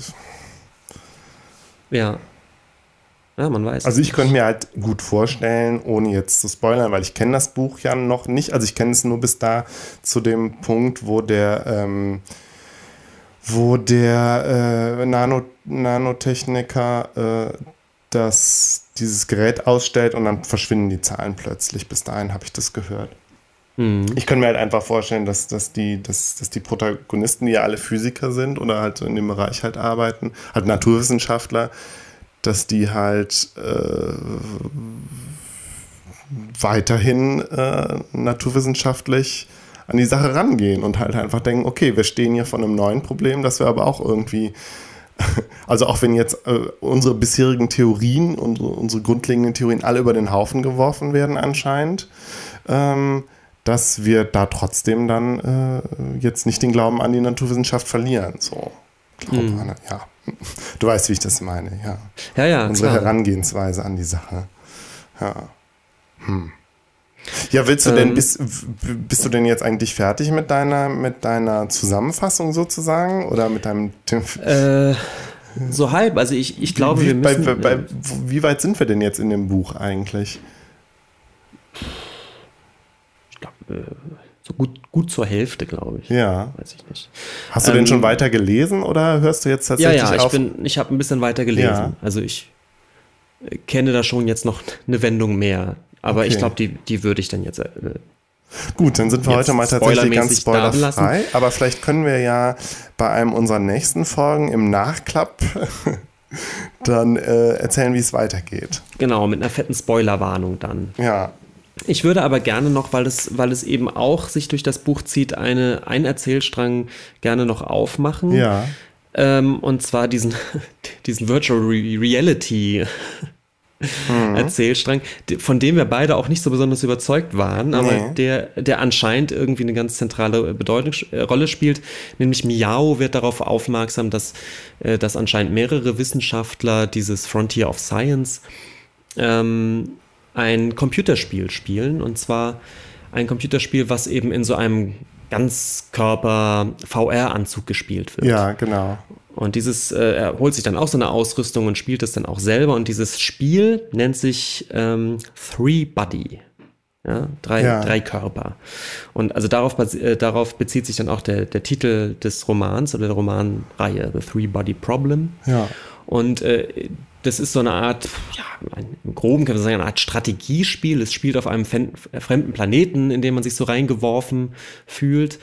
Und äh, man erlebt dort in diesem Spiel eine Zivilisation auf einem fremden Planeten. Und äh, die haben das Problem, dass der, der Sonnenaufgang und Sonnenuntergang äh, und überhaupt auch die Intensität der Sonne, die Länge der Tage und so weiter ähm, sich immer abwechseln zwischen einem zwischen ganz regelmäßigen Perioden ja und völlig chaotischen Perioden. Und hm. in diesen chaotischen Perioden äh, ist im Prinzip überhaupt kein Leben möglich, weil man überhaupt nicht weiß, ob in einer Stunde plötzlich äh, eine, eine todessengende Hitze sich über, die, ja. über den Planeten liegt oder ob es plötzlich eiskalt wird und wenn ja, ob es nur für mehrere Stunden und da haben doch die, wird. Oder die Bewohner dieses Planeten haben noch die wunderbare Methode in, äh, entwickelt der Dehydration, Dehydratation dass sie nämlich sämtliche Flüssigkeit aus ihren Körpern lassen können und dann also trockene Häute dann irgendwie die Zeit überdauern können. Mhm. Und dann irgendwann, genau. wenn es dann wieder, wenn irgendwie die Bedingungen wieder ein bisschen stabiler werden, dann tauchen die in so einen See und ploppen dann auf, ja, wieder als normale Menschen. Oder? So ist das doch.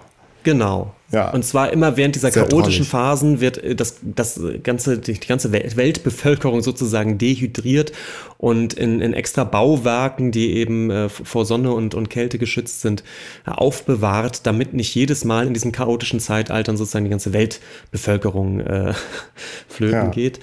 Und in diesem Spiel geht es nun darum, eben doch eine Art von Regelmäßigkeit herauszufinden, wie diese chaotischen und die regelmäßigen äh, Perioden sich ablösen. Und ähm, das ist ein kleiner Spoiler, aber den muss man, glaube ich, schon gehen, um auch diesen Titel zu verstehen. Ähm, das Grundproblem ist dann, dass sich herausstellt, äh, dieser Planet bewegt sich in einem Sonnensystem mit drei Sonnen. Mhm. Und ähm, jetzt äh, ist es wohl so, das kann ein Physiker wahrscheinlich besser erklären als ich, dass wenn, wenn, wenn du drei Sonnen in einem Sonnensystem hast, in einem gedachten, ähm, dann gibt es eben keinen Zustand, dass sich diese Sonnen, also die, die Anziehungskraft, die Gravitation dieser Sonnen in einen, irgendwann mal in eine Art regelmäßigen Rhythmus übergehen. Mhm. Das kann man wohl für zwei Sonnen berechnen, theoretisch, weil die, irgendwann sich die Kräfte in einer Art und Weise einpendeln, dass es eben regelmäßige Bewegung gibt, der Planeten um die Sonnen, der Sonnen um, umeinander und so weiter. Sobald man aber drei Sonnen hat, drei ähm, große Körper, die äh, mit ihrer Gravitation aufeinander reagieren, ist es wohl schwierig äh, oder vielleicht sogar unmöglich, so ein, eine, Regel, eine regelmäßige Bewegung dieser drei ähm, Gravitationskörper Aha. zueinander zu beschreiben. Und das scheint wirklich äh, ein tatsächliches mathematisches Problem zu sein. Ja. So. Und das Spiel besteht eben daraus, sich, sich darüber den, den Kopf zu zerbrechen, ob es nicht doch eine Regelmäßigkeit geben könnte. Hm. Und dieser Strang, also diese Spielrunden, wo eben Miao sich da einloggt und äh, immer wieder in eine, in, eine, in eine Phase des Spiels eintaucht, wo eben gerade mal wieder Ordnung so ein bisschen herrscht und wo dann eben verschiedene Leute ihre Theorien darlegen, wie jetzt diesem Problem ähm, Es geht ja irgendwie um so, um so einen Königshof, ne? um den König und seine Berater und so, oder? Genau, es geht ja. immer um irgendeinen König oder einen Herrscher, der sozusagen die Gelehrten zu sich kommen lässt, um äh, eventuell eben eine Lösung für dieses äh, Drei-Sonnen-Problem zu finden. Und man, also ich glaube, es ist dann so, dass eben diese Gelehrten, die dann nach und nach zu dem Herrscher kommen und eben ihre Theorien darlegen, das sind im Prinzip Spieler, also letztendlich ja. auch Spieler wie, wie Miao. Ähm, ja, also, ja, also wir haben das Rätsel in der realen Welt und wir haben das Rätsel in dem Spiel und äh, vielleicht gibt es da dann ja dann doch auch nochmal eine äh, Parallele oder eine Analogie zwischen dem, was in dem Spiel passiert und was in der Wirklichkeit passiert. Genau, also ja. dieses Spiel scheint irgendwas mit, mit diesen Geschehnissen ähm, um, um diese Selbstmorde der Wissenschaftler zu tun zu haben, weil äh, anscheinend auch ganz viele dieser Wissenschaftler dieses, dieses Spiel gespielt haben oder noch spielen. Mhm. Und auch den Zusammenhang, der wird erstmal nicht klar, aber scheint da zu sein. Mhm. Die drei Sonnen, das Drei-Sonnen-Problem. Ja. Ja, jetzt stehen wir ja, stehen wir ja vor einem Rätsel. Also ich, ich weiß ein bisschen, in welche, hin, in welche Richtung es geht, aber sonst keine Ahnung. Und ich muss aber auch ehrlich sagen, ich war nicht so begeistert von dem Buch, wie ich dachte. Mhm. irgendwie, also gerade auch diese Szenen, die in diesem Spiel spielen, fand ich sehr, ja, fand ich sehr länglich. Also fand ja, so die sind auch so ein bisschen comichaft überzeichnet immer. Ja. Ne? Die sind immer leicht so ein bisschen albern und das ist eine Art von Humor, die eigentlich auch nicht zu dem zu dem ähm, Tonfall des Buches ja, eigentlich das ist passt. Ja, doch eigentlich sehr, sehr fand es auch ein bisschen störend. Ton, ja. Hm. ja, das stimmt. Was ich, was ich eben mag, ist, ist, es steuert alles so auf eine, auf eine Art, ähm, ja, auf eine, eine des Rätsels Lösung eben hin und äh, man kriegt eben die Puzzleteile lange Zeit überhaupt nicht zusammen und es ist, wird einiges aufgemacht, ähm, allein auch schon durch diese, durch diese Arbeit von der Venier, ähm, auf, auf diesen Forschungsstützpunkt, wo es dann um Außerirdische geht, wird natürlich so eine Option aufgemacht, naja, vielleicht stecken ja doch Außerirdische dahinter. Also es, es werden verschiedene ja. Hints gegeben, wo man denkt, na, spielt das jetzt eine Rolle oder sind das, sind das, oder sind das, ähm, sind das Fallen, ja? Hm. Aber was ich ja. auf jeden Fall finde, ist, es, ähm, es die Probleme, die es aufwirft, die sind zumindest sehr, sehr groß. Also wie gesagt, diese Idee, dass da irgendwie im, im Raume steht der Verdacht, dass äh, unsere ganzen äh, Naturgesetze eigentlich äh, bis jetzt nur zufällige, zufällige Mechanismen waren, die aber eigentlich eben gar keine unverrückbaren Gesetze sind, das finde ich schon äh, harten Tobak. das, ist ja schon, das ist ja schon mal ein Kaliber, ja. Egal, wie das jetzt aufgelöst wird. Das fand ich ähm, Fand ich interessant. Ja, ja, ist es. Ist es tatsächlich. Und ja, aber irgendwie, ich, mir ging das zu langsam so. Also ich hätte gern mehr gewusst, was, was passiert da. Hm. Mhm. Ja, ich, und ich finde, also vom, wie im Film würde man sagen, vom Pacing her ist das Buch vielleicht auch manchmal ein bisschen schwierig. Ne? Man hat immer diese langen Passagen, die in diesem Computerspiel spielen die kann man jetzt mögen, kann man nicht mögen, aber ganz oft ist es eben so, dass die zu Zeitpunkten kommen in der Handlung, wo man ganz gerne weiter bei den äh, Ermittlungsarbeiten äh, des Miao gewesen wäre, anstatt jetzt nochmal wieder für zehn Seiten dann ins Computerspiel einzutauchen. Ja. Also in, in, solchen Dingen ist, ist das Pacing des Buches ähm, nicht ganz optimal, das finde ich auch. Hm. Man wird immer mal wieder so ausgebremst zu, zu, so einem Zeitpunkt, wo man gerne einfach ein bisschen stringenter in der Handlung weitergekommen wäre. Ja. Mhm. Das stimmt. Ja. Sollen wir denn noch allgemein ein bisschen über Science Fiction reden jetzt? Ja, gerne. Gerne. Also ganz Und, ehrlich, ich hab, hatte eben gerade das Gefühl, oh, wir sind jetzt gerade ganz nah wieder bei, bei unserer ersten Folge, als wir über Frank Schätzing und sein Buch Der Schwarm gesprochen haben. Gerade mhm. als du sagtest, so, ja, es deuten sich so aus verschiedenen Ecken und Enden der Welt so Sachen an und es geht irgendwie darum, ein Puzzlespiel äh, zusammenzusetzen. Da dachte ich, aha, also so ähnlich wie bei der Schwarm. Und der Schwarm war ja auch so ein Buch, äh, was ja auch irgendwie so in die Richtung Science Fiction geht und was du ja auch ganz toll fandest. Würdest du mir da zustimmen in der, äh, äh in der, äh, in dieser, also da, darin, dass, ja. ich, dass es da eine ja, ja. Parallele gibt?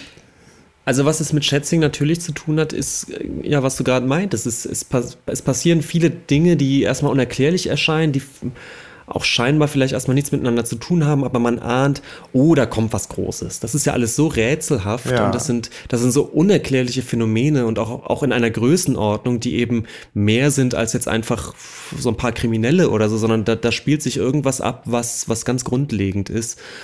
Äh, und ein ähnliches Gefühl, äh, finde ich, äh, herrscht hier auch. Es wird eine, eine, ähnliche Spannung erzeugt auf, auf, eine, auf einem ähnlichen Level. Und ich mag das ganz gerne. Hm. Ich mag auch das Gefühl ähm, bei Science-Fiction-Büchern, wie gesagt, dass da jetzt plötzlich etwas kommt, was sozusagen die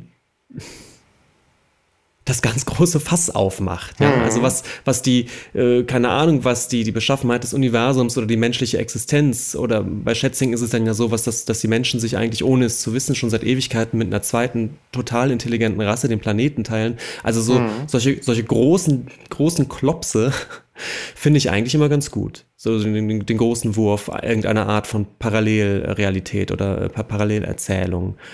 Äh, ich, ich mag das irgendwie. Ich finde das gut. Ja, ja. Ich, ich, wir haben ja über Arrival gesprochen und da mochte ich das ja auch total. Stimmt. Da gibt ja. es sowas ähnliches. Aber ja. da spoilern wir jetzt auch lieber noch gar nicht. Das ist, glaube ich, noch echt viel zu frisch, der Film. Äh, da Ach mochte doch, ich das ich, aber auch. Ja, ich weiß nicht, haben wir den nicht schon gespoilert? Ich weiß es gar nicht. Nö.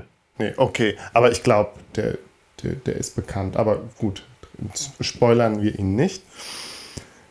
Aber hm. vielleicht kann ich noch einmal kurz darauf eingehen. Du sagtest es am Anfang, ich, das eins der Bücher, was ich vorher gelesen habe, ist von James P. Hogan, Das Erbe der Sterne. Ja. Im Original Inherit the Stars von 1977. 81 zum ersten Mal in Deutsch erschienen. Ist wohl auch der erste Teil einer, eines Fünfteilers, glaube ich sogar. Äh, ich habe jetzt nur das erste gelesen, was auch irgendwie ausreicht. Das ist halt in sich völlig geschlossen eigentlich.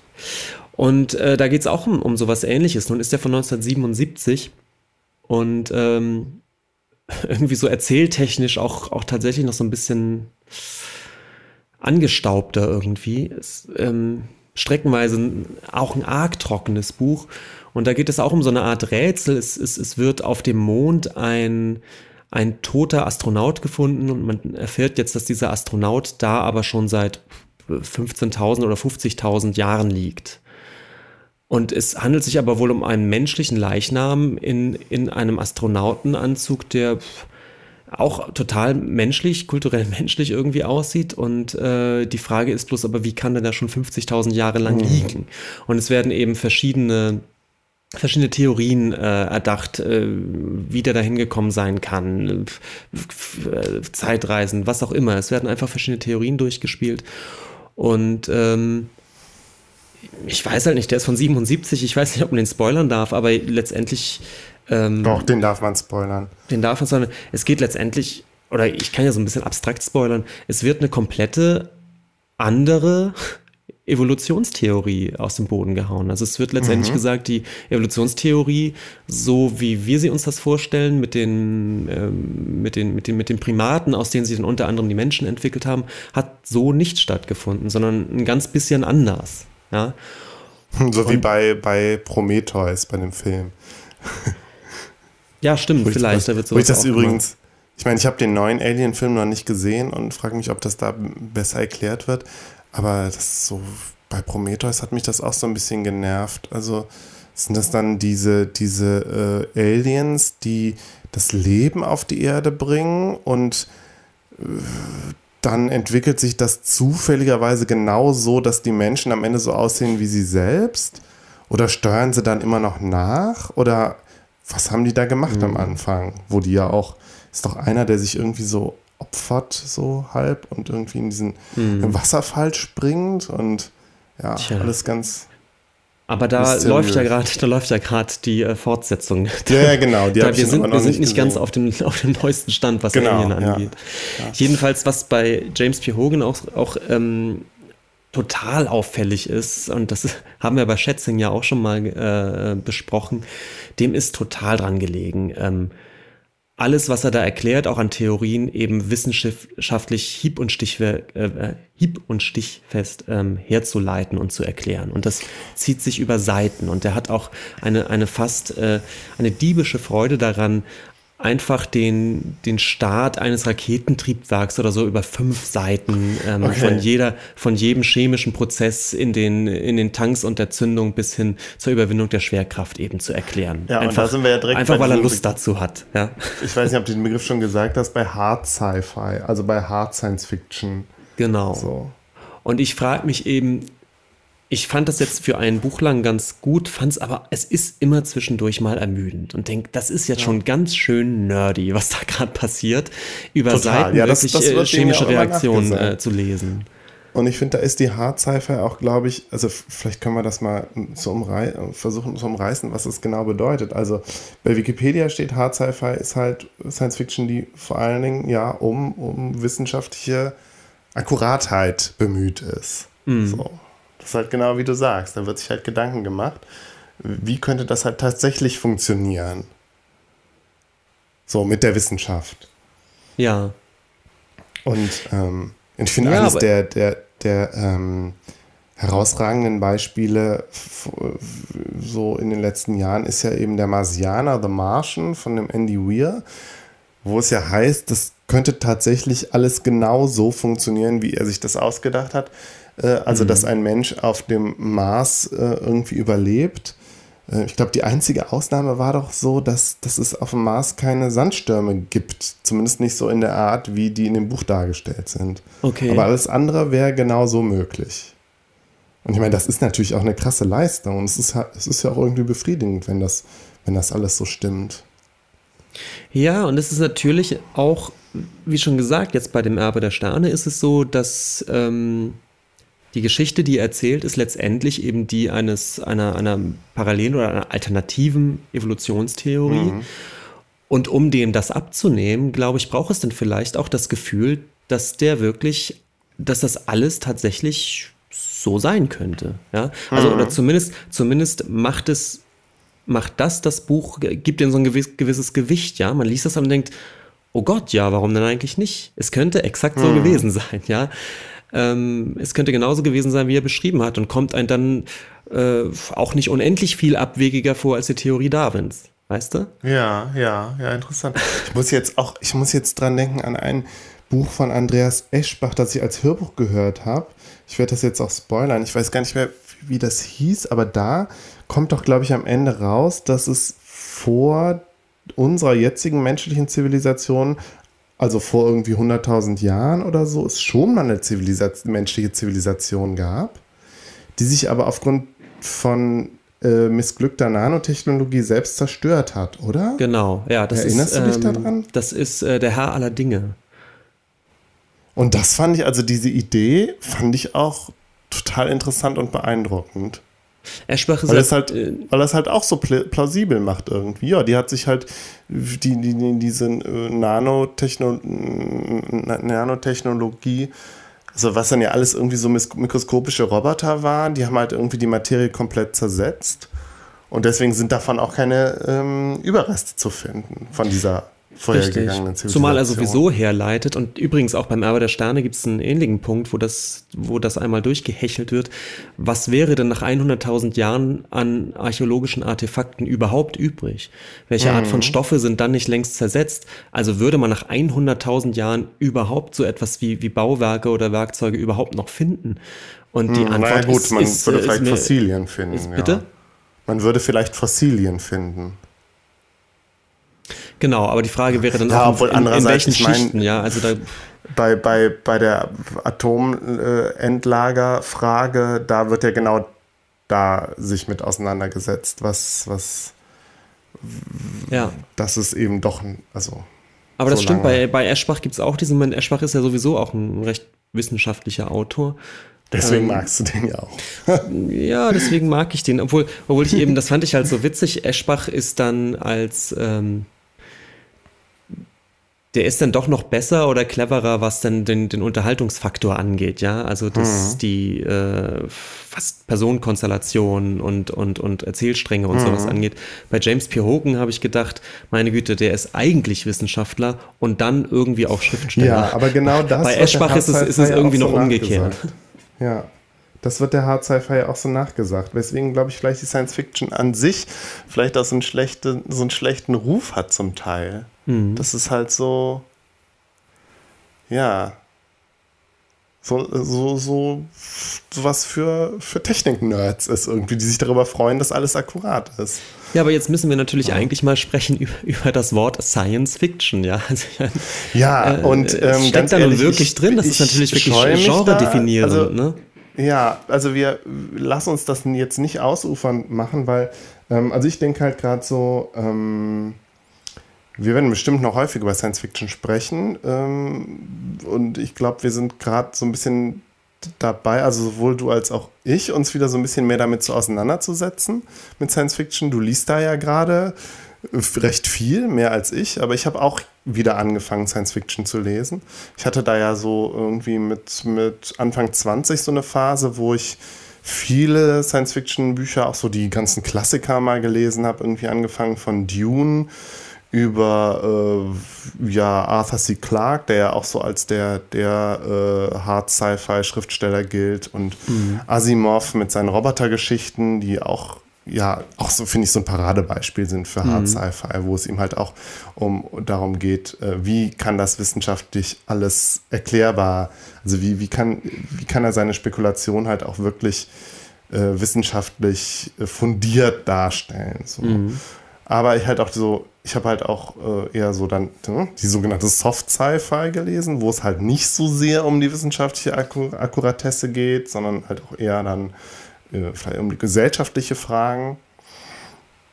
Ähm, ja, und das ist aber halt alles tatsächlich schon so lange her und ich habe jetzt gerade jetzt gerade mal wieder das Gefühl, oh, ich habe eigentlich viel zu wenig Ahnung von Science Fiction. Ich müsste da echt noch mal so mehr reingucken. Mhm. Und ähm, ich habe, weiß ich habe damals halt auch Bücher gelesen über die Geschichte der Science Fiction und ich, ich weiß da gar nichts mehr drüber. So und äh, deswegen dachte ich, ja, vielleicht sprechen wir im E und Du Gespräch ja dann doch auch noch mal, noch mal über Science-Fiction-Themen oder so, bestimmt. Bestimmt, ich glaube mhm. auch.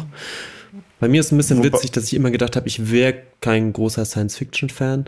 Ja, das stimmt. Als wir uns äh, kennengelernt bin, haben, war das ja auch so. Da war ich ja auch gerade in dieser Science-Fiction-Phase und mich hat Star Trek oder so zum Beispiel auch nie wirklich groß interessiert. So, also ja, deswegen. Oh. Ich kann ja mal, ich kann ja mal vorwegnehmen. Wir haben ja auch, ich habe mit dem Nils äh, eine Star Trek-Folge aufgenommen, eine Sonderfolge fürs U und E und U-Gespräch, die auch dann demnächst erscheinen wird. Und ähm, ja, du warst nicht dabei. Ich war nicht dabei. Wir haben total und abgenördet. Ich habe sogar noch, ich, ich wäre gern dabei gewesen und ja. mir ist sofort klar gewesen, ich hätte dann einiges nachzuholen gehabt. Ich hätte, glaube ich, ein paar genau. Folgen genau. von, von den verschiedenen Star Trek-Serien mal schauen müssen und habe gedacht, ich habe da überhaupt keine Lust zu. ich, ich genau, hätte damit jetzt gar nicht starten halt, wollen. Haben uns halt äh, ein, am Anfang vorgenommen, alles noch irgendwie so zu erklären, was wir erzählen werden, aber das ist dann, das ist völlig ausgeartet in absolutes Abnörden, aber es hat sehr viel Spaß gemacht. Und wird es sich dann ja auch bald anhören können. Wollen wir denn mit dem Hinweis erstmal auf die Sonderfolge und eben äh, mit dem Hinweis darauf bestimmt nochmal über Science Fiction mehr oder weniger allgemein äh, wir können, Wir können jetzt auch noch in den Nachklapp gehen. Bisschen, wir können auch noch ein bisschen fünf Minuten noch über Science Fiction reden. Ich wollte das jetzt nicht so völlig abwürgen. Nö, ich würde es ähm, gern langsam abwürgen. oder hast du noch was? Nee, nee. Nee, mir ist, mir ist nur halt aufgefallen, dass ich äh, dann ja, obwohl ich ähm, ja mit der Science Fiction so ein bisschen gestartet bin in die Literatur, also mit der Science Fiction habe ich so richtig das Lesen angefangen, dass ich dann aber relativ schnell von der Science Fiction auch wieder weggekommen bin Wobei mir so fantastische Elemente in der Literatur dann doch immer noch, die fand ich dann doch immer noch faszinierend. Und da haben wir ja auch im E&U-Gespräch schon ähm, häufiger drüber gesprochen. Also sei es von dem China Mieville, der ja irgendwie auch kein gewöhnlicher Science-Fiction- oder Fantasy-Autor ist. Oder hier den Borges, der ja so, äh, ja, der ist ja inzwischen ein Klassiker und der hat ja auch starke fantastische Elemente und man könnte vielleicht sogar argumentieren, teilweise sehr... Ähm, äh, teilweise auch Science-Fiction-Elemente in seinem Buch, äh, in seinen Büchern. Und äh, übrigens glaube ich, dass, dass dem, dem, dem Borges hätte das Buch von dem Abbott, von dem Flächenland auch gefallen, könnte ich mir vorstellen. Mhm.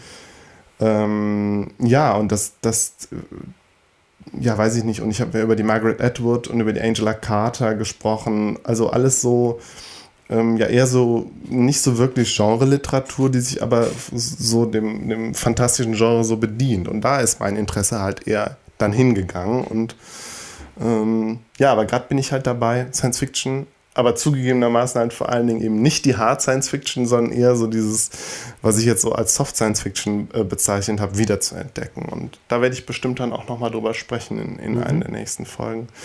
Ja, worüber wir jetzt natürlich gar nicht diskutiert haben, ist, ob vielleicht, das machen wir jetzt vielleicht wirklich als letzten Punkt noch, ähm, ist denn Flatland, äh, Flächenland, ist das auch Science Fiction?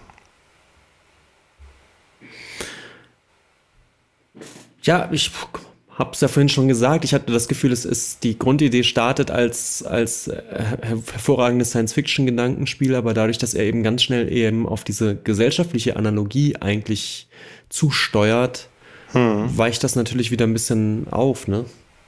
Naja, wobei, wo, wobei, ja, hm. Also ich würde sagen, es ist, es ist, im Grunde genommen ist es Science Fiction, nur halt vielleicht auch aus einer Zeit, als diese Genre Tropen alle noch nicht so etabliert waren. Also dass Science Fiction auf jeden Fall in der Zukunft spielt und ähm, am besten auch irgendwie auch noch irgendwas mit Weltraum zu tun hat. Ähm, was ja, glaube ich, der, dem Grund, Grundgedanken, dass Science Fiction ja irgendwas mit Wissenschaft und was irgendwas mit Fiction zu tun hat, und das macht vielleicht, hat Flächenland ja auf jeden Fall, dass es, ähm, also da würde ich es auf jeden Fall einordnen dann. Mhm.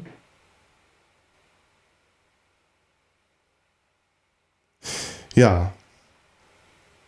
Aber wir waren ja eigentlich schon am Ende.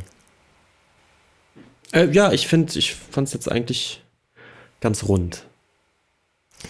Gut. Du hast einen Nachklapp, hast du gesagt. Oh, ich muss noch das Nachklappgeräusch machen. Warte, bevor wir es vergessen. So. Wunderbar. Ähm, Dann fang du doch mal mit deinem Nachklapp an. Ähm, genau. Ich habe nämlich durch Zufall entdeckt, äh, dass das Museum of Modern Art eine Arbeit von Simon Denny angekauft hat. Und äh, wir haben ja vor zwei Jahren über Simon Denny gesprochen, ein australischer Künstler. Und ich hatte von dem eine, eine große Installation aus verschiedenen Werken äh, auf der Biennale in Venedig gesehen und eine, eine Lobeshymne hier im E&U-Gespräch gehalten als Folge, weil ich das Werk ganz, ganz hervorragend fand. Ähm, das war ja ein Werk, was sich mit, mit der NSA und, und ähm, Datenspionage und solchen Dingen beschäftigt hat. Mm. Und habe damals so ein bisschen die Vermutung geäußert, dass das so eins der, der Werke sein könnte, die so moderne Klassiker werden. Weil einfach genau, das war unsere Folge 17 vom, ja, von Oktober 2015. Genau. So. Und ich fand eben die, die Themen, die Simon Denny da aufgemacht hat, genauso wie auch die, die Präsentationsweise, äh, fand ich ähm, total relevant und irgendwie auch total zeitgenössisch im Sinne von, dass ich ja. mir gut vorstellen könnte, dass das, dass das wirklich so, so ein moderner Klassiker wird.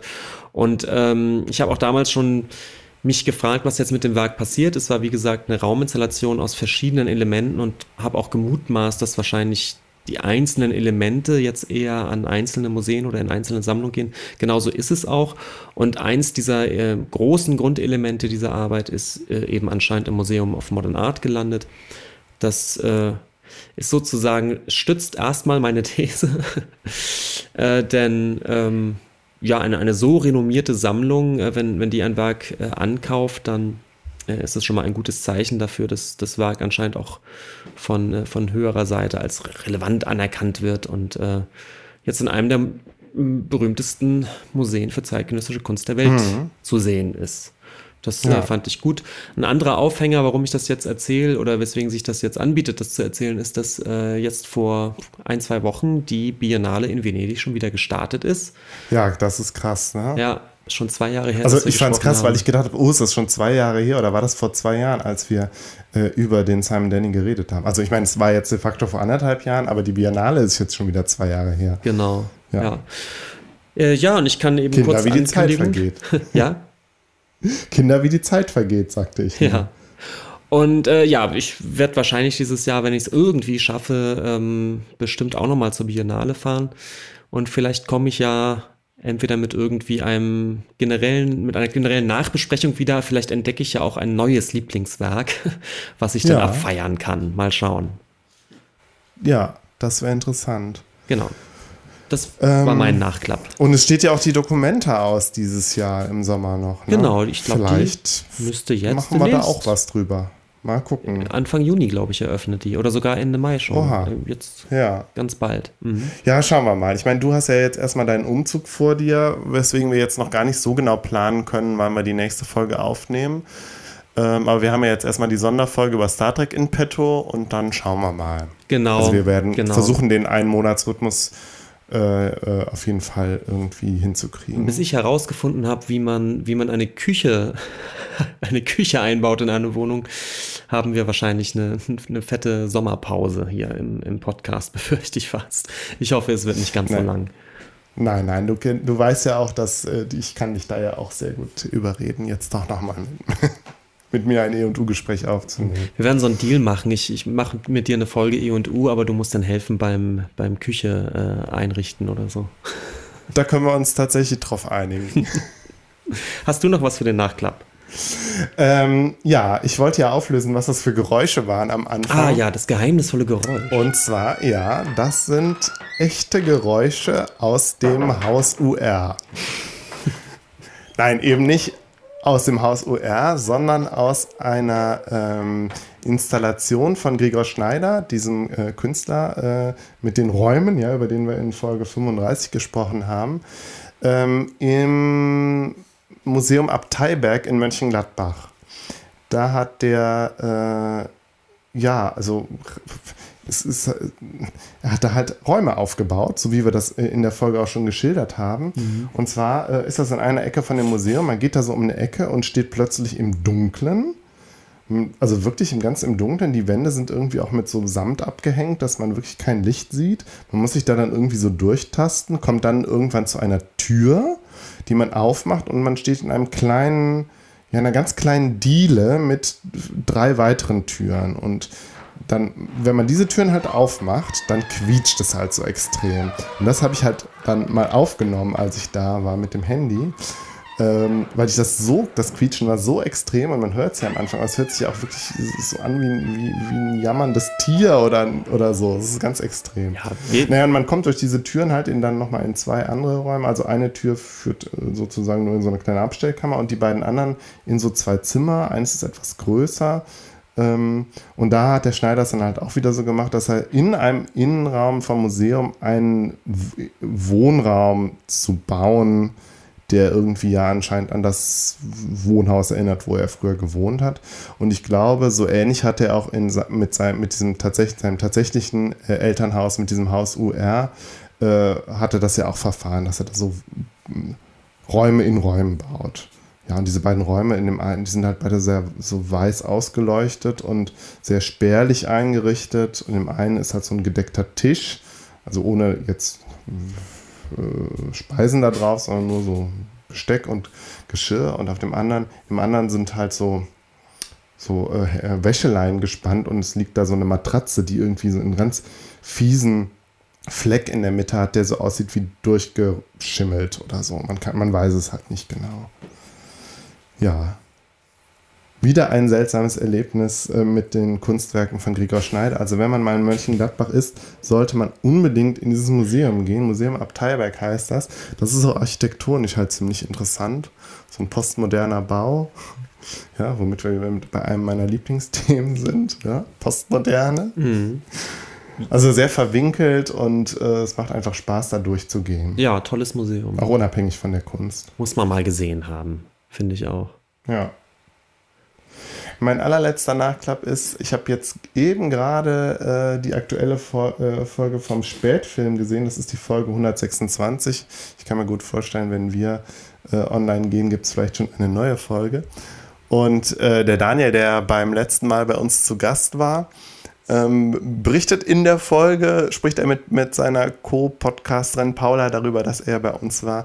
Und dann diskutieren die beiden darüber, ob wir denn jetzt nicht das Konzept haben, immer über ein Thema, also jeweils über ein Thema aus E, aus E-Kultur und aus U-Kultur zu berichten. Und irgendwie habe ich das Gefühl, äh, das scheint so ein bisschen die Art und Weise zu sein, wie unser Konzept wahrgenommen wird. Dabei stimmt es gar nicht. Also wir hatten das eigentlich nie so dezidiert und so dezidiert überlegt, dass wir immer ein E- und ein U-Thema machen. Nee, aber irgendwie, ich, vielleicht ist es aber auch so, dass es irgendwie, weil wir halt diese zwei Themen haben und E- und U-Gespräch äh, heißen, dass das irgendwie dann schnell so gedacht wird. Also vielleicht ja, haben wir uns auch selber ein Ei gelegt einfach. Ja, ich weiß, ich bin mir auch gar nicht ganz sicher. Man hätte sich das ja auch überlegen können. So ähm, wäre ja auch vielleicht sinnvoll gewesen. Das Problem ist, dass wir dann ja, ja erstmal genau definieren müssen, was ein E und was ein U-Thema ist und wie wir so ja, häufig feststellen, geht das ja gar nicht.